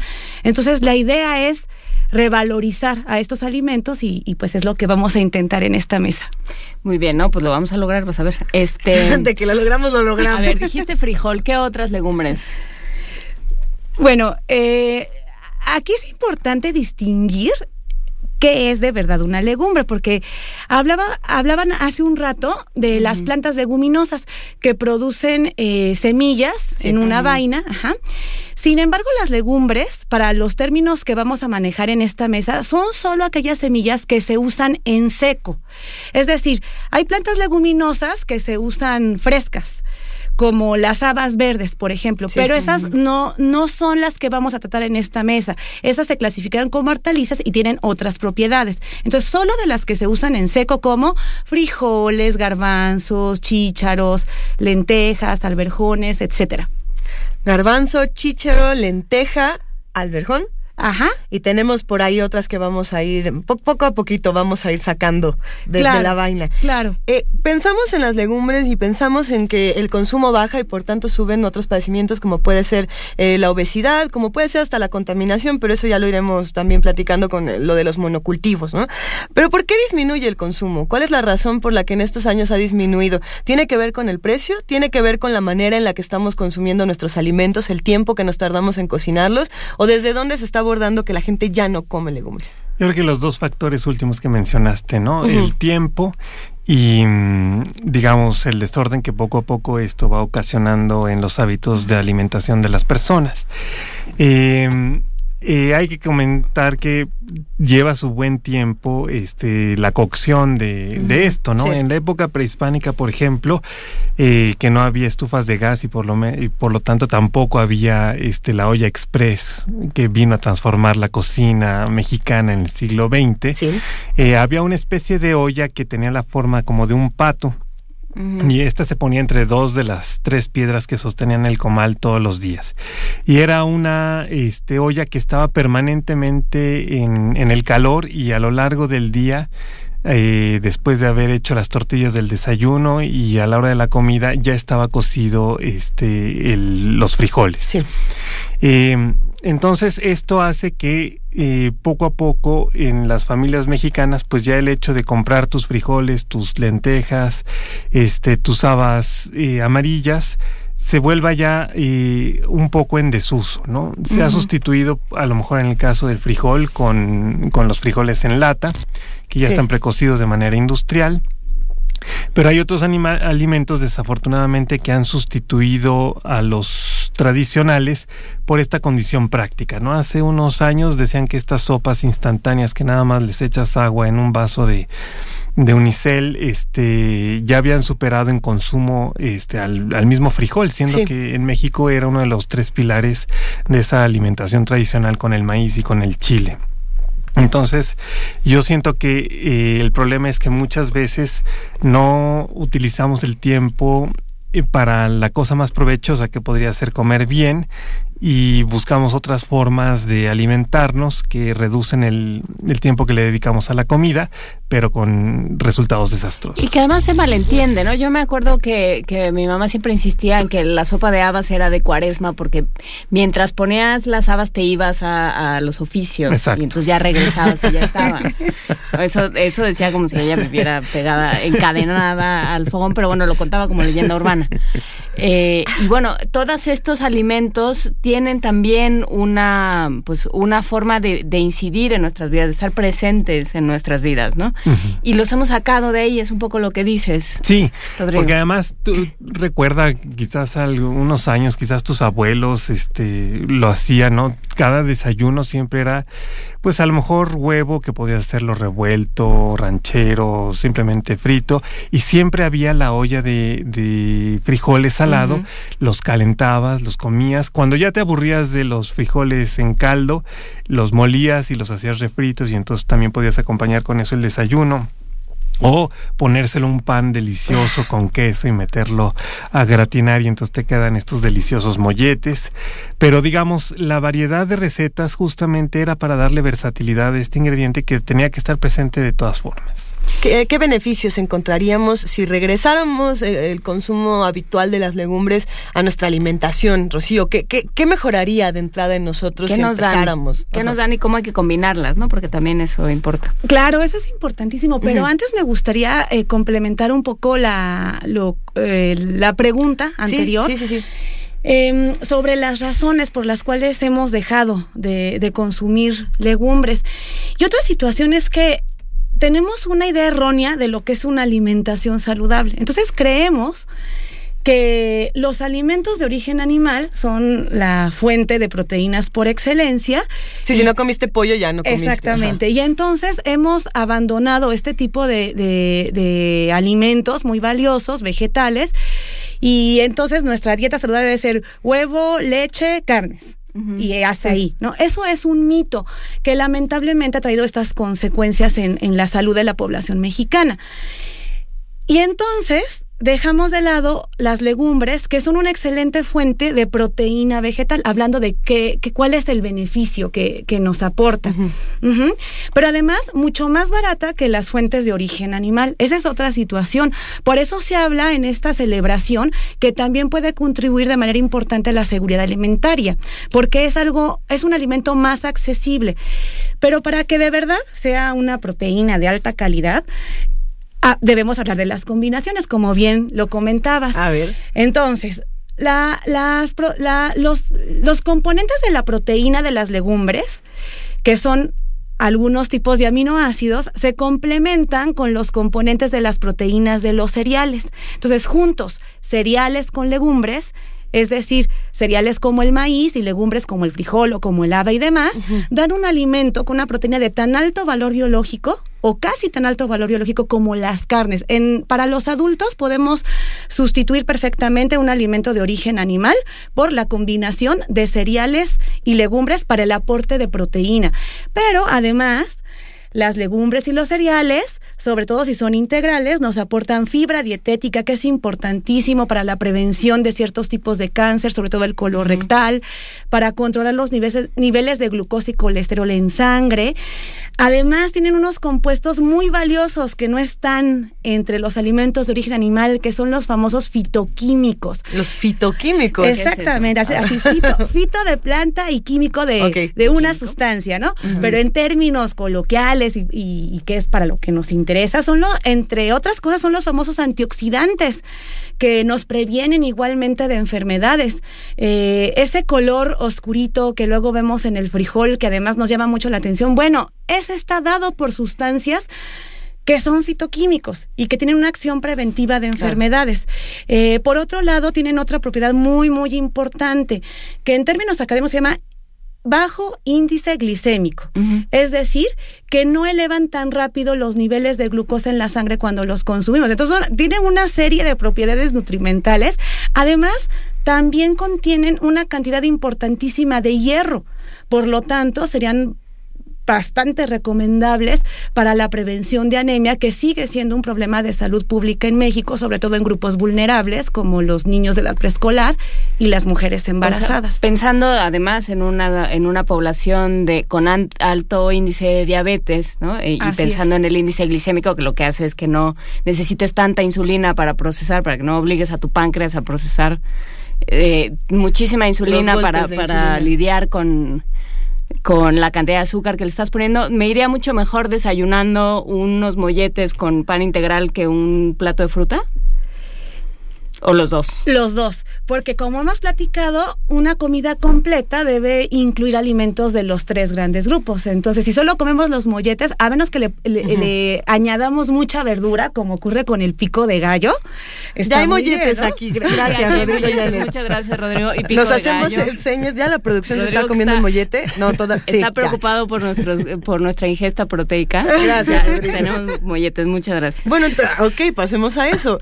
¿Cómo se come rico? ¿Cómo hacemos estas eh, más atractivas? ¿Qué, nos recomiendas, Rodrigo? A ver, antojanos un poquito de pues, algunas Por ejemplo, si tienes los frijoles de la olla, con un poco de pasote siempre van a saber riquísimo. Entonces, si te los quieres comer con pico de gallo y una pequeña cucharada de crema ácida o de coco que seco. Hiciste la seña que pequeña es un cucharadón, pero se me hace este, algo delicioso este, el mismo frijol, si lo mueles, y le agregas un poco de chiles secos, digamos un poco de chile guajillo o chile ancho, este, hidratados, eh, y un poquito de caldo, te queda una crema de frijol sensacional a la cual este lo mueles y entonces no necesitas necesariamente agregarle la crema para que quede con esa consistencia densa y sabrosa. Y si los quieres hacer refritos, pues puedes hacer los molletes con el pan integral, como bien sugirieron. Y este, ahora los trajimos con flor de calabaza, con opales, con champiñones. Para el goloso este de Benito que no vino hoy, también había traído unos de jamón serrano y también hay de con un poquito de chorizo. Lástima, le mandamos un gran abrazo. Nos los vamos a tener que comer nosotros. ya le contaremos, le tomaremos una foto. Nos, dice Dulce Stuff en Twitter. En Twitter. La comida hindú es riquísima, o india, es riquísima y usa muchas legumbres, así es que estoy de acuerdo con que hay recetas fabulosas. Ahí hay muchas cocinas que tienen base en... En, la, India sobre todo utilizan una, hacen una sopa que se llama la sopa dal, que está hecha con habas eh, amarillas y tiene un sabor muy intenso. Y esta luego se le pone al arroz blanco y entonces ya el arroz adquiere el sabor de la sopa intensa y es riquísimo. Eh, ellos también utilizan mucho como el pico de gallo, solo que muchas veces sin cebolla. Eh, y es realmente una combinación sensacional. Pero vamos, o sea, si te vas a las recetas tradicionales de México que pueden ser compartidas con los españoles, pues están las, eh, lentejas. las, lentejas. ¿no? Y en España pues están la fabada que se hacen con las este alubias, oh, ¿no? Riquísima, que le puedes agregar este, la mejor verdura del mundo, que es el jamón serrano. El tocino. Pero, eh. pero si no lo agregáramos, ah, tampoco. pasaría nada, seguiría siendo delicioso. y siempre se lo vamos a agregar. Y sería muy nutritivo también, sí. De hecho, sería mejor que, que evitáramos agregarlo y, y, hacerlo solo ocasionalmente. Yo sé que ya cuando se desmayó uno hace estos comentarios, ya se desmayó, ¿eh? sí, es un comentario, eh, digamos, que de pronto nos pesa un poco, pero eso es lo que ocurría antes. O sea, se agregaban este tipo de productos solo ocasionalmente y habitualmente se incluían eh, eh, verduras y se hacía la combinación también con cereales, que es lo, lo saludable, porque también justamente estamos hablando de revertir esta situación de, de enfermedades asociadas a un consumo excesivo de productos cárnicos, excesivo, ¿eh? no es que nunca debamos consumir productos cárnicos, que, que muchas veces eh, son fuente de grasas saturadas, de colesterol, por eso debemos de ingerirlos con moderación. Y además, al ratito que platiquemos del impacto ambiental que tiene la producción de carne, nos vamos a, impresionar y entonces vamos a, pensar que no solo le hacemos un bien a la salud, sino también al medio ambiente cuando nos moderamos con el consumo de, productos cárnicos. No, nos preguntaron también lo que ocurre con los niños, ¿no? que los adultos sí podemos sustituir completamente ciertas proteínas eh, con, con el uso de las legumbres, pero que en el caso de los niños nos preguntan si esto es bueno o si tendríamos que esperar para cambiar esta dieta y hacerla de otro tipo. Los niños también pueden utilizar como fuente de proteína la combinación de cereales con legumbres, pero lo que se recomienda es que también incluyan en su dieta alimentos de origen animal, pero aquí sí mucha atención. Cuidar que si van a ser eh, productos cárnicos, pues preferentemente que sea pescado. Claro, estoy hablando de niños mayores de un año. Eh, sí, bueno, sí, porque los niños menores no deben incluir este tipo de alimento, por ejemplo. Entonces, pescado, que además es fuente de grasas saludables, pollo, o carnes que sean magras, es decir, que, que, tengan el mínimo contenido de grasa. Y si vamos a hablar de lácteos, por ejemplo, que son importantes también para los niños, que sean desgrasados. La norma oficial mexicana que nos dice cómo debemos alimentarnos, eh, nos indica, eso es algo que poca gente sabe, pero esto es lo que, lo que es a partir de estudios de expertos en salud pública, nos dicen los niños a partir de los dos años van a consumir productos lácteos, pero desgrasados, descremados. eso es muy importante. De, de, ahí tenemos que partir, empezar a pensar en un consumo eh, no sé cómo decirlo, menos... Más responsable, o responsable sea, darnos la, idea de que un niño gordito es un niño sano. Exactamente, ya tenemos distorsionada la idea de lo que es delgado, de lo que, de lo que es el sobrepeso. De pronto vemos a un niño delgado que está saludable y creemos que tiene un problema de desnutrición, ¿no? Cuando no es así.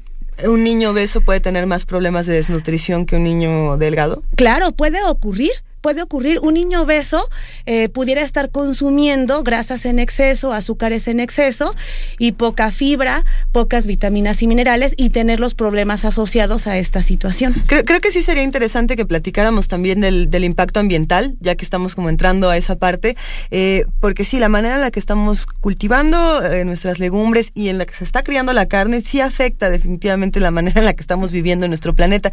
¿Podemos hablar un poco de eso, Rocío, Rodrigo? No sé. ¿Quién nos cuenta? Por supuesto, por supuesto. Eh, digo, hay muchas cosas que decir, pero voy a tratar de resumir en dos muy importantes. Cuando pensamos en la actividad ganadera, que, que se realiza para tener cierta cantidad de productos cárnicos, tendríamos que estar pensando que genera una cantidad de gases que contribuyen al calentamiento global. Esto es un hecho, está bien estudiado y la FAO de hecho tiene datos muy interesantes y eso es terrible. Entonces, de entrada, si disminuye la actividad ganadera porque los consumidores ingerimos menos productos cárnicos, vamos a generar menos gases de efecto invernadero. Y por otro lado, pues el uso de suelos. Hay mucha deforestación asociada a esto y el gasto de agua, de energía y demás que va de la mano. Entonces la FAO, con motivo de este año, sacó unos datos que, que a mí me impresionaron cuando los leí. Por ejemplo, para un kilo de legumbres se requieren aproximadamente 50 litros en su producción. Y para la misma cantidad de carne de res se requieren hasta 13 mil litros. Y con los problemas de agua que hemos estado viviendo hoy en este día. fin de semana exactamente. para los que no nos bañamos el fin de semana, ok. Y por otro lado, las legumbres generalmente se siembran en policultivo, como lo mencionaba hace un rato en la milpa mesoamericana. Entonces, eso está asociado a una mayor biodiversidad. Eh, existen muchas variedades de legumbres en general. Por ejemplo, aquí en México se hablan de más de 70 variedades de frijol, que es como nuestra legumbre reina, ¿no? eh, Rodrigo, de hecho, nos trajo unas...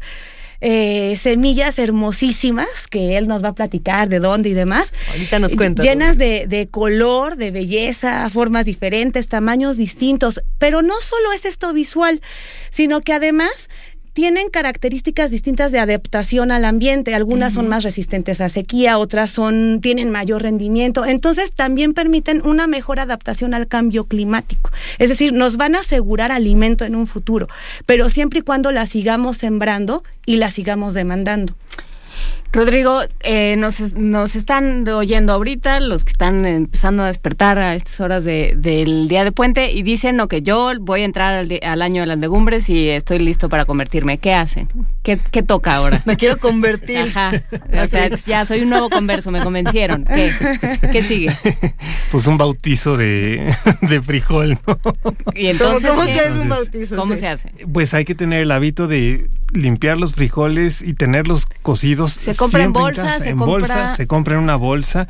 Normalmente en los centros tradicionales de consumo, tú vas al mercado y puedes comprar una variedad infinita de, de tipos de frijol. Hay negro, hay bayo, hay peruano, hay amarillo, hay blanco, este, hay pinto.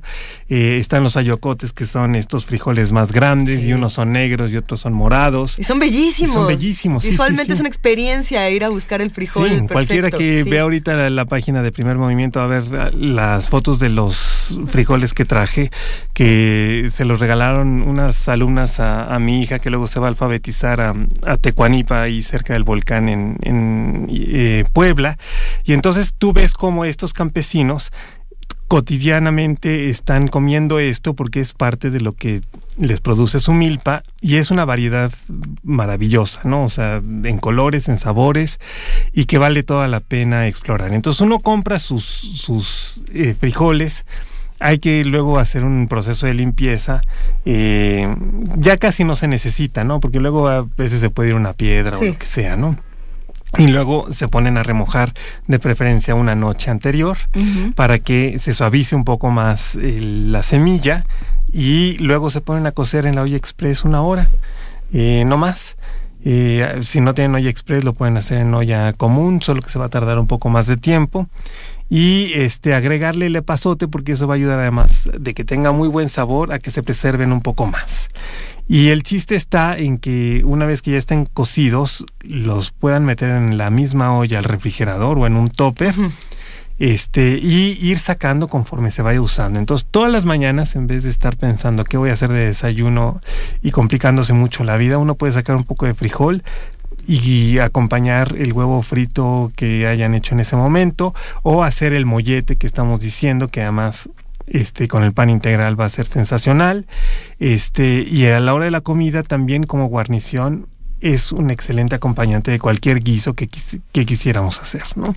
Eh, Los frijoles van con todo. Los frijoles van con todo. Y lo mismo pueden hacer con las lentejas y le pueden ir variando, digamos, una semana lentejas, otra frijoles, otra alubias. El garbanzo, ¿qué pasa con el garbanzo? Está muy es abandonado el garbanzo. ¿Qué, qué, qué se puede No, hacer? bueno, el hummus es, se ha vuelto La garbanza, la sí, garbanza, sí. la Muy garbanza. popular.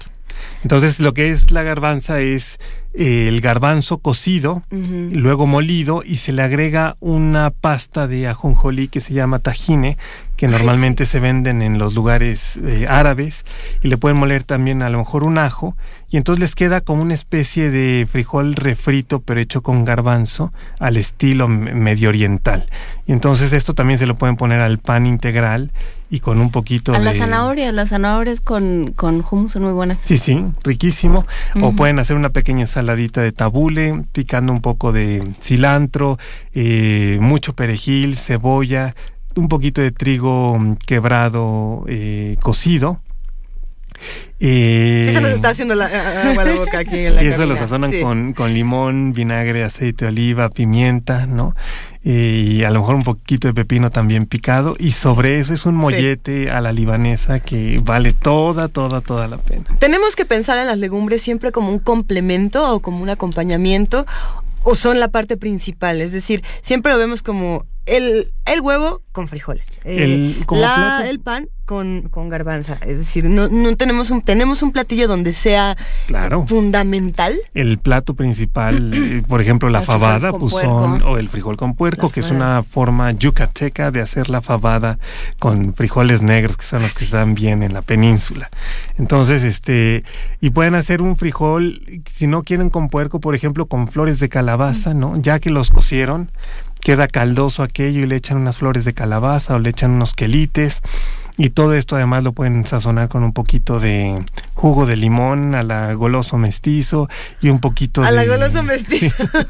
y un poquito de, de pico de gallo y va súper bien. Eh, dice la MEM, perdón, en, en, en, Twitter que con todo respeto, en Hoy Express son 20 minutos, por eso a la gente le da flojera, que no es una hora. Ella dice. Bueno, pues se ve que hay mejores ollas express que las que. Sí, depende de la olla. Tiene. Sí, depende de la olla. Pero el asunto es empezar a considerar darnos más tiempo para, para comer mejor. ¿no? Sí, claro. Y, y, y, me gustaría comentar algo que, que ya Rodrigo ha dicho en, en, en, varias intervenciones. Hablaba en un principio de agregarle chiles. Uh -huh. Después nos comentó ahora mismo de limón y eso es muy importante porque para que el hierro que contienen las legumbres de verdad lo absorbamos, uh -huh. tiene que estar en combinación con un ácido. Mm. Con, sobre okay, todo con vitamina okay, okay. C, porque de otro modo no vamos a absorber ese hierro que contienen no solo las legumbres, sino los mismos quelites, que son verduras de hoja muy verde. Entonces, en nuestra cocina tradicional teníamos, tenemos todavía esa sabiduría Eso. de combinar eh, las fuentes de hierro, pero con medios ácidos o acompañadas de un agua de limón o de guayaba, ¿no? Que también tiene mucha vitamina C. Y a mí se me estaba ocurriendo, aplicando estos principios de, de, la nutrición, cuando Rodrigo describió estos frijoles a los que les agreguemos quelites o flor de calabaza, pues también se les pueden agregar bolitas de masa, de maíz, y entonces ya tenemos eh, la proteína que habíamos dicho completa de la legumbre combinada con el, con o el un, cereal. O un taco. Así es, y ya no necesitamos eh, agregar carne porque o, como habíamos una deliciosa dicho, enfrijolada, ¿no? Así es, digamos ya con el con el frijol refrito un poquito más aguado, ya se pasa ahí la tortilla calientita y entonces el mismo frijol te sirve como salsa y eso para un desayuno sensacional Exacto, y, y sin haber completo. frito el huevo, ¿no? Ay, ay, ay, Definitivamente se, estamos eh, muy antojados aquí en la cabina y esperemos estar transmitiendo ese antojo y ese, ese placer por las legumbres a todos los que nos escuchan. Nos han escrito muchísimo en redes sociales. Nos han escrito mucho eh, con respecto a los, los efectos que producen las legumbres, este asunto como de los gases y tal. Y de, dice Urojín en, en Twitter, la proteína que produce flatulencia es termolítica, conviene remojar en agua caliente la noche previa y cocer en agua limpia. Eh, sí, fue una de las recomendaciones que uh -huh. hicimos de la preparación. A, as, sí. Así es, y son sobre todo unos azúcares complejos que contienen, uh -huh. que son fermentables y por eso uh -huh. se producen esos gases. Pero fíjense que hay estudios recientes muy interesantes que nos dicen que estos azúcares también tienen un efecto preventivo de enfermedades, sobre todo de cáncer. Son estudios científicos eh, bastante valiosos. Entonces, a lo mejor ya sabremos en un futuro con más seguridad, tal vez vale la pena soportar ese malestar, porque, porque entonces ganamos a cambio un, o, otra situación. Y en ¿no? estas cuestiones mejor afuera que adentro. Mejor, pero además creo que eso pasa cuando empezamos a cambiar nuestros claro. hábitos alimenticios. Una vez que nos habituamos en una comida eh, saludable de otro tipo, cambia también nuestra flora, cambia nuestra manera de alimentarnos. Y, lo y, bueno, de otra manera. Se, será muy distinto. Siempre que comemos algo por primera vez puede cambiar nuestro cuerpo. Eh, la manera de cultivar estas cosas puede ser muy distinta. Nos han escrito, por ejemplo, aquí para preguntarnos qué son los policultivos, eh, cómo se hacen, qué pasa con las milpas, que lo mencionábamos al principio de esta conversación, y, y qué tanto podemos hacer esto en casa. ¿no? Porque también ahora con toda esta moda de los productos orgánicos, pues la gente también quiere de pronto decir, a ver, yo quiero tener aquí mis, mis frijoles y no nada más en el algodoncito, sino yo creo que en mi casa también puedo tener huertos de este tipo. ¿Se puede? Sí, ¿Qué sí, se puede hacer? Sí se puede. Eh, para policultivo sí se requiere un, es, un espacio, digamos, ya, eh, ya, es otra tampoco cosa. Tampoco eh. algo chiquitito porque es imposible, pero fíjense que sí es algo muy valioso porque el frijol en particular eh, tiene la propiedad de fijar nitrógeno en los suelos, por lo tanto los enriquece y con esto se evita el uso de fertilizantes sintéticos. Uh -huh. Entonces las plantas que crecen alrededor, como el maíz, sí. De hecho crecen mejor. Entonces algo, es algo muy bonito porque nosotros eh, eh, lo llamamos así muy poéticamente que el maíz y el frijol tienen un matrimonio desde el campo. ¿No? Entonces en el campo eh, se aman, se complementan, los dos crecen bien porque el maíz además eh, para el frijol que es enredadera pues le da soporte. Exacto. Y luego su matrimonio con- continúa en nuestra mesa porque justamente se complementan para darnos una proteína de alta calidad.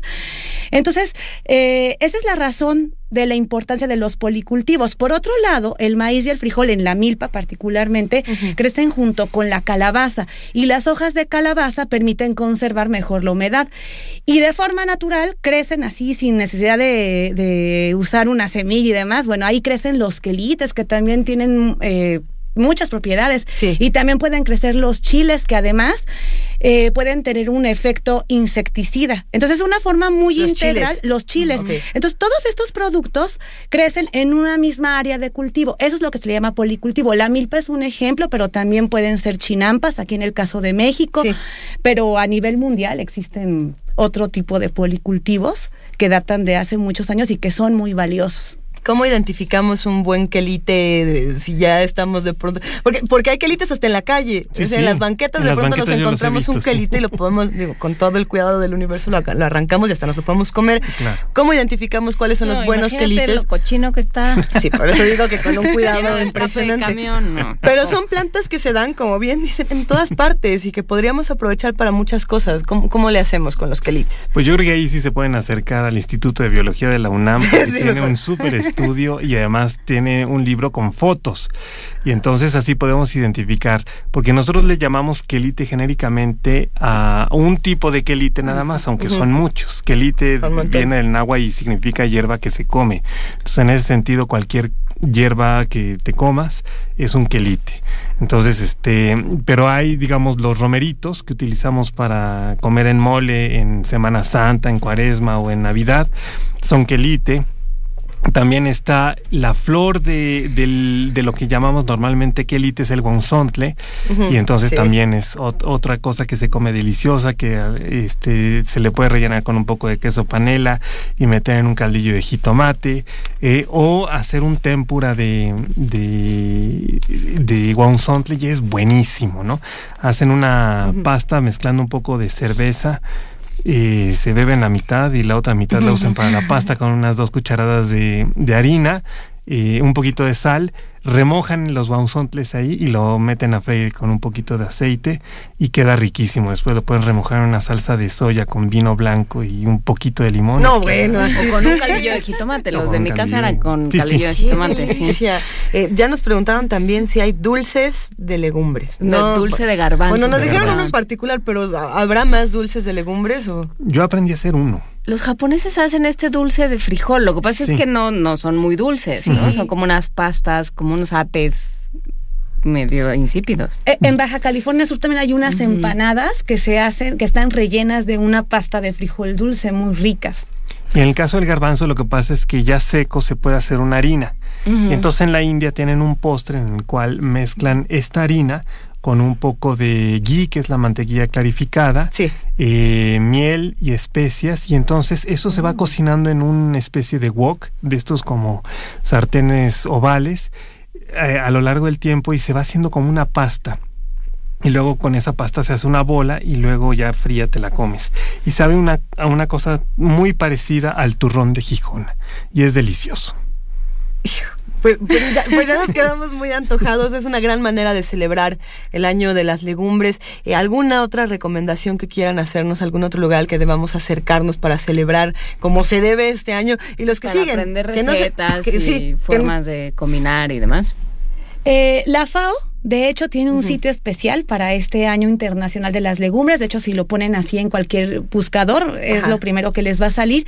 Y entonces ahí van a publicar a lo largo de todo este año recetas. Incluso hay un concurso para chefs, que ojalá que participe Rodrigo. Eh, Concurso para chef, ok, para chefs, eh, proponiendo recetas novedosas con legumbres, pero además van a estar disponibles para todos quienes deseemos investigar y, y- Ok. y aplicar. Y además eh, habrá mucha información eh, sobre lo nutrimental, sobre cómo contribuyen a la seguridad alimentaria y demás. Es el sitio oficial, además. Las, las cacahuates son leguminosas? Los cacahuates son plantas leguminosas, pero no son legumbres, porque la semilla no se usa en seco y además tienen otra composición nutrimental. Son muy altos en grasa, pero grasa saludable. De hecho, son alimentos muy buenos que sí hay que incluirlos en la dieta, eh, pero no son legumbres, son solo plantas leguminosas. Muy bien. Pues eh, sí, hay que quitar esta, todos estos estereotipos, ¿no? Todas estas ideas preconcebidas de que, de que tienen un altísimo contenido calórico, de que no nutren, de que, de, que si quieres una dieta saludable, una dieta balanceada, una dieta hipocalórica, no debes consumir leguminosas, no debes consumir legumbres, ¿no? Hay que quitar todas esas ideas. Sí, claro, hay que quitarlas porque como lo, lo, comentaba yo, es cierto que tienen una cantidad importante de almidón, que eso da un aporte energético alto, es decir, tampoco se deben consumir ilimitadamente como todo, pero eh, son muy saludables porque aunque tienen este alto contenido energético, el índice glicémico es bajo y además contienen fibra. Entonces, bueno, se compensa y es preferible a muchos de los cereales que consumimos ahora, que son a base de harinas refinadas y que tienen un índice glicémico altísimo. Entonces hay que consumir legumbres en el contexto de una dieta equilibrada. Claro, si solo consumimos legumbres, pero no ingerimos frutas y verduras y tampoco cereales, pues entonces también nos vamos a enfermar. Sí, bueno, no, nadie vive nada más de garbanzo y de cacahuates y de frijoles. Ya para ir cerrando esta conversación, nos escriben y nos mandan muchas recetas eh, que a ver si luego podemos entre todos ir viendo y ir preparando, a ver qué tal. Nos mandan, por ejemplo, ensalada de hongos, lentejas y limón, que se ve que es más sencilla y deliciosa. Esta es rara, hamburguesa de frijoles negros y camote. Ah, yo me imagino que se combina ya, aquí, aquí nos las dejaron, hay una más, relleno de camote, frijoles y espinacas para los burritos. Bueno, ahí tenemos, y, tenemos muchas recetas que nos han pues, compartido. Estos como tacos de, tortilla de harina. Sí, grandotes me imagino. Nos las manda la meme y yo me imagino que, bueno, y hay otros radioescuchas que nos están compartiendo varios secretos eh, culinarios, pero para acercarnos a un lugar delicioso para comer, vamos al Holgorio. ¿Qué, qué va a pasar en el Holgorio próximamente, Rodrigo? Este sábado inicia el carnaval. el carnaval. así que ahí tenemos una super fiesta a las nueve de la noche del sábado con una batucada en vivo sensacional y muy buena comida y ¿Brasileira? Sí, brasileira, sí, sí, sensacional. Del grupo Brasiles Inmundis que, que dirige Raúl Gasca Toache. Va a estar la cantante Cris Arundati y todo un grupo de gente que llevan el zurdo o zurdo, que son estos este tambores mm. sensacionales que suenan maravilloso. Entonces es, les aseguro que va a ser una noche divertidísima para sacudirnos el mal humor del frío invernal. ¿Cuándo, cómo, dónde, a qué hora? Sabadito a las 9 de la noche en el Holgorio que está en la Plaza de las Cibeles número 9 y para prepararnos para la cuaresma y la sopa de habas y los romeritos y esas cosas que nos van a suceder a partir del próximo miércoles. Pues muchísimas gracias, eh, Rocío Fernández, Rodrigo Llanes, como siempre, muchas gracias por los molletes. Ahora procederemos. Eh, vamos a tomar fotos. ya nos a una foto para, para Benito. Que ya no queda ni uno, que quedan, ah, que solo nos guardaron uno para cada. Ahorita nos comemos un mollete. Ha sido un placer platicar con ustedes esta mañana y celebrar todos juntos el año de las legumbres. Gracias, a ustedes. Primer movimiento. Escucha la vida con otro sentido.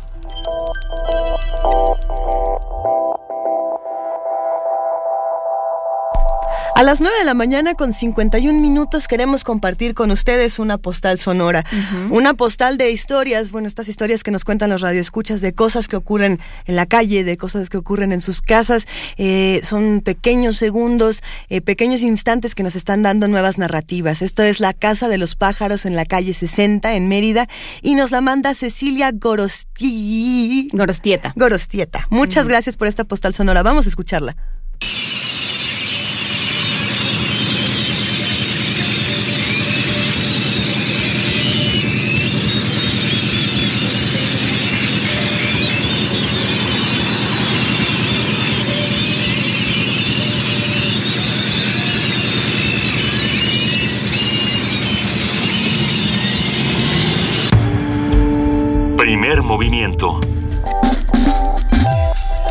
Escucha la vida con otro sentido.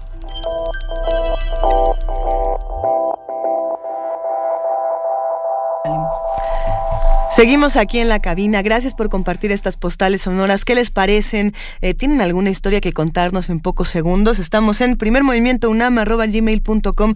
¿Qué vamos a grabar? los aplausos del Met, por ejemplo, o bueno, del auditorio de los que estaban viendo la del Met. Sí, porque además es un fenómeno muy extraño, porque no te están viendo, la, la señorita que hace tu bandot no te está viendo, ni está Pero ahora sí aplaudes pero aún así sí hay un momento donde dices, no, pues sí, cómo no. ¿Cómo no? Y, y, por qué no aplaudir y por qué no gritar? Estamos ¿Por qué no aplaudirle a la tele, básicamente, porque eso es lo que sucede en, en estas transmisiones, ¿no? A, mí me parece muy divertido el experimento de divertirse, de, de experimentar de, deleite cuando vemos estas cosas y de pararnos, aplaudir, gritar. Si no lo podemos hacer en el Met, lo podemos hacer en nuestra casa, lo podemos hacer donde sea.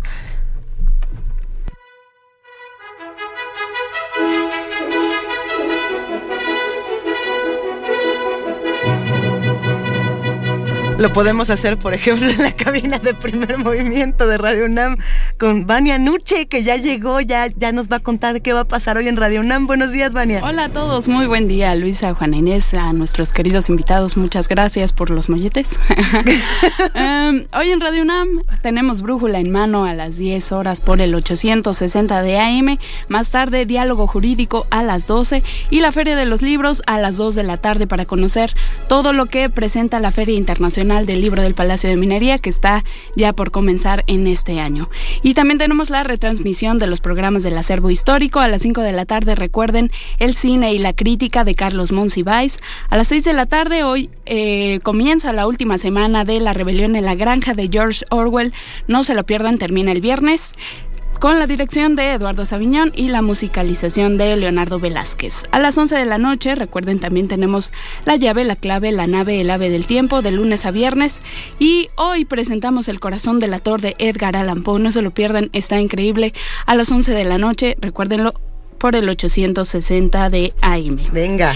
Y por el 96.1 de FM tenemos nuestro buffet Babel de lunes a viernes de la 1 a las 4 de la tarde, literatura, medio ambiente y mucho más. Tenemos la retransmisión de Tejiendo Género, la tercera temporada a la una y media, Ambiente Puma con la maestra Mireya Imas, nuestra coproducción del programa universitario de estrategias para la sustentabilidad a las 3 de la tarde y México en el aire a las 3 y media. Esta semana pueden escuchar la entrevista a la investigadora Lourdes Arispe. Nuestro corte informativo de la tarde a las 3.50 y recuerden también el programa eh, Los Especiales de Pierre Boulet compositor, director de orquesta, teórico, docente y último bastión de la vanguardia musical y artística de la segunda mitad del siglo XX, de lunes a viernes a las 5 de la tarde y va a estar a partir de hoy y hasta el 12 de febrero. En resistencia modulada a las 9 de la noche tenemos toda la información sobre el Laboratorio Nacional de Síntesis, Síntesis Ecológica para la Conservación de Recursos Genéticos y en Muerde Lenguas con Mario, Mario Conde y Luis Flores nos presentarán una breve historia de los libros de cocina.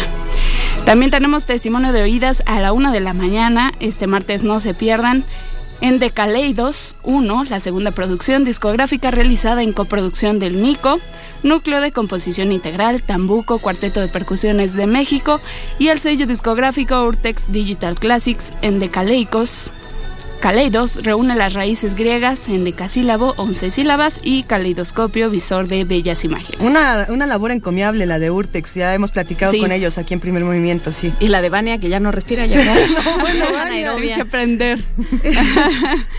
es que hay mucha información. ¿Qué más va a pasar, Vania? ¿Qué más va a pasar? El álbum, este álbum maravilloso que recuerden es a la una de la mañana este martes.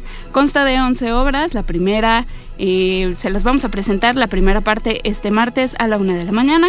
No se lo pierdan. Relevos, exhalación nocturna, eco, alegorías y yugen. No se lo pierdan. Tenemos también poesía en voz alta punto 15 a lo largo de nuestra transmisión del 96.1 de FM y visiten nuestro podcast en www.radiounam.unam.mx. Ahí están todos nuestros podcasts que eh, quería recordar. A ver, a ver. ¿Qué más va a pasar? recordarles que ya no usamos Evox. Para todos aquellos que no encuentran los podcasts, están subidos en la página de Radio UNAM, que se las acabo de dar, www.radiounam.unam.mx. Ahí están todos los podcasts actualizados. Búsquenlos por ahí. De todos modos, por la tarde les subimos el de la emisión del día de hoy y nos escuchamos el día de mañana. Que tengan un excelente día. Gracias, Vania Nuche. No te de, de camino. Y ya para cerrar, vamos a escuchar eh, para Nuria Sabina, que, que hoy cumple un año. Un año, además ella se gestó en esta cabina, ella creció en esta no cabina. No se gestó en esta cabina. O así que en, en, las tripas prácticamente fue un año estado, aquí. En estado de gravitación, como dice un tío mío. Nació sí. en, la, en la cabina de primer movimiento no Radio nació en la cabina de primer movimiento. Feliz cumpleaños. Porque María nos Sabina. va a caer la Secretaría de Salud, de Salubridad.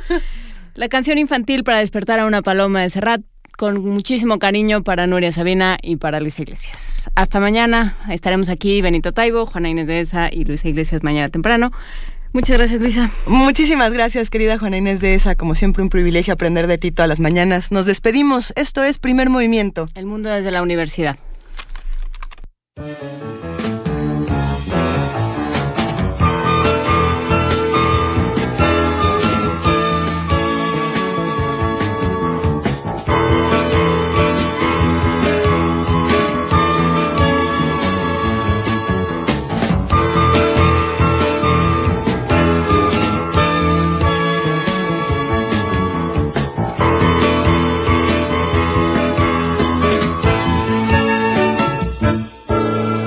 Y bueno, pues, un día más que se va colando de contrabando. Y bueno, pues, adiós ayer. Y cada uno a lo que hay que hacer. Tú enciende el sol Tú tiñe el mar y tú descorre el velo que oscurece el cielo y tú ve a blanquear la espuma y la nube, la nieve y la lana. Y tú conmigo a cantar la mañana, tú a dibujar el trigo y la flor.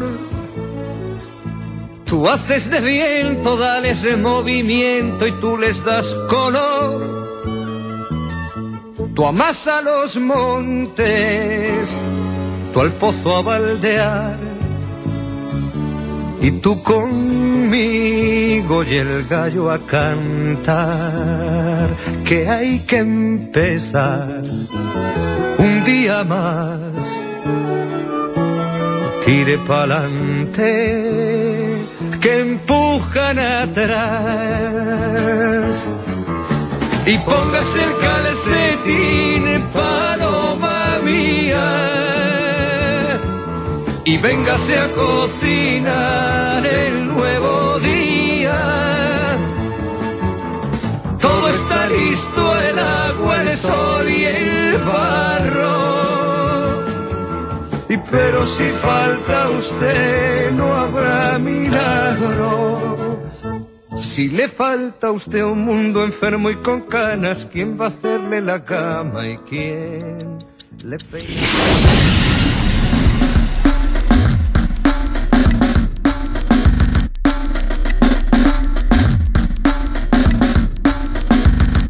La Coordinación de Difusión Cultural de la UNAM y Radio UNAM presentaron Primer movimiento. El mundo desde la universidad.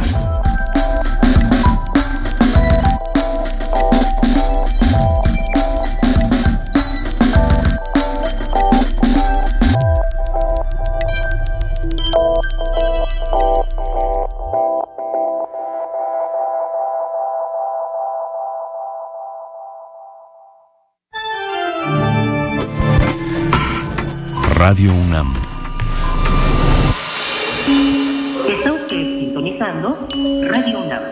Bienvenido.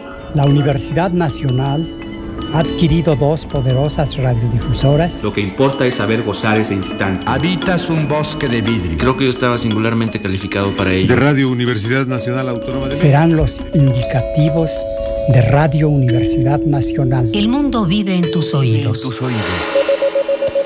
XEUN 96.1 FM. Radio UNAM.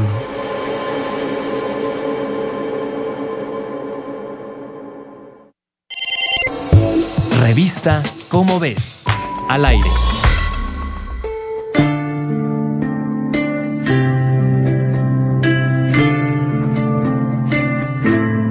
Quien dice que no hay mal que dure 100 años, no conoce el más reciente estudio de la Universidad de Copenhague. Este destaca que el microorganismo que causó la peste bubónica a mediados del siglo XIV ha adquirido sus habilidades más mortíferas en los últimos 3.000 años. La peste es ocasionada por la bacteria Yersinia pestis, misma que causó la muerte de cerca de la mitad de los habitantes de Europa. En el estudio se analizaron 90 mil millones de muestras extraídas de personas que vivieron durante la edad de bronce y del hierro. El ADN de todas las muestras tenía una característica común. Carecía de un gen que permite al sistema inmunológico de una persona infectada atacar la enfermedad. Eso sugiere que las formas antiguas del microorganismo eran vulnerables a los ataques del sistema inmune humano. Sin embargo, con el paso de los años, la enfermedad adquirió la capacidad de esquivar nuestras defensas. Afortunadamente, ahora podemos combatir a la temible Yersinia pestis con una buena dosis de antibióticos.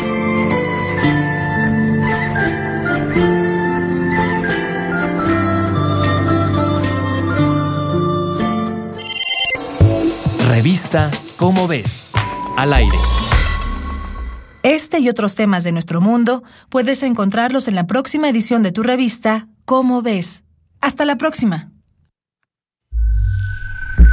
Un acuerdo secreto entre dos o más personas que tienen la misión de gestar algún plan o daño. Todo poder es una conspiración permanente.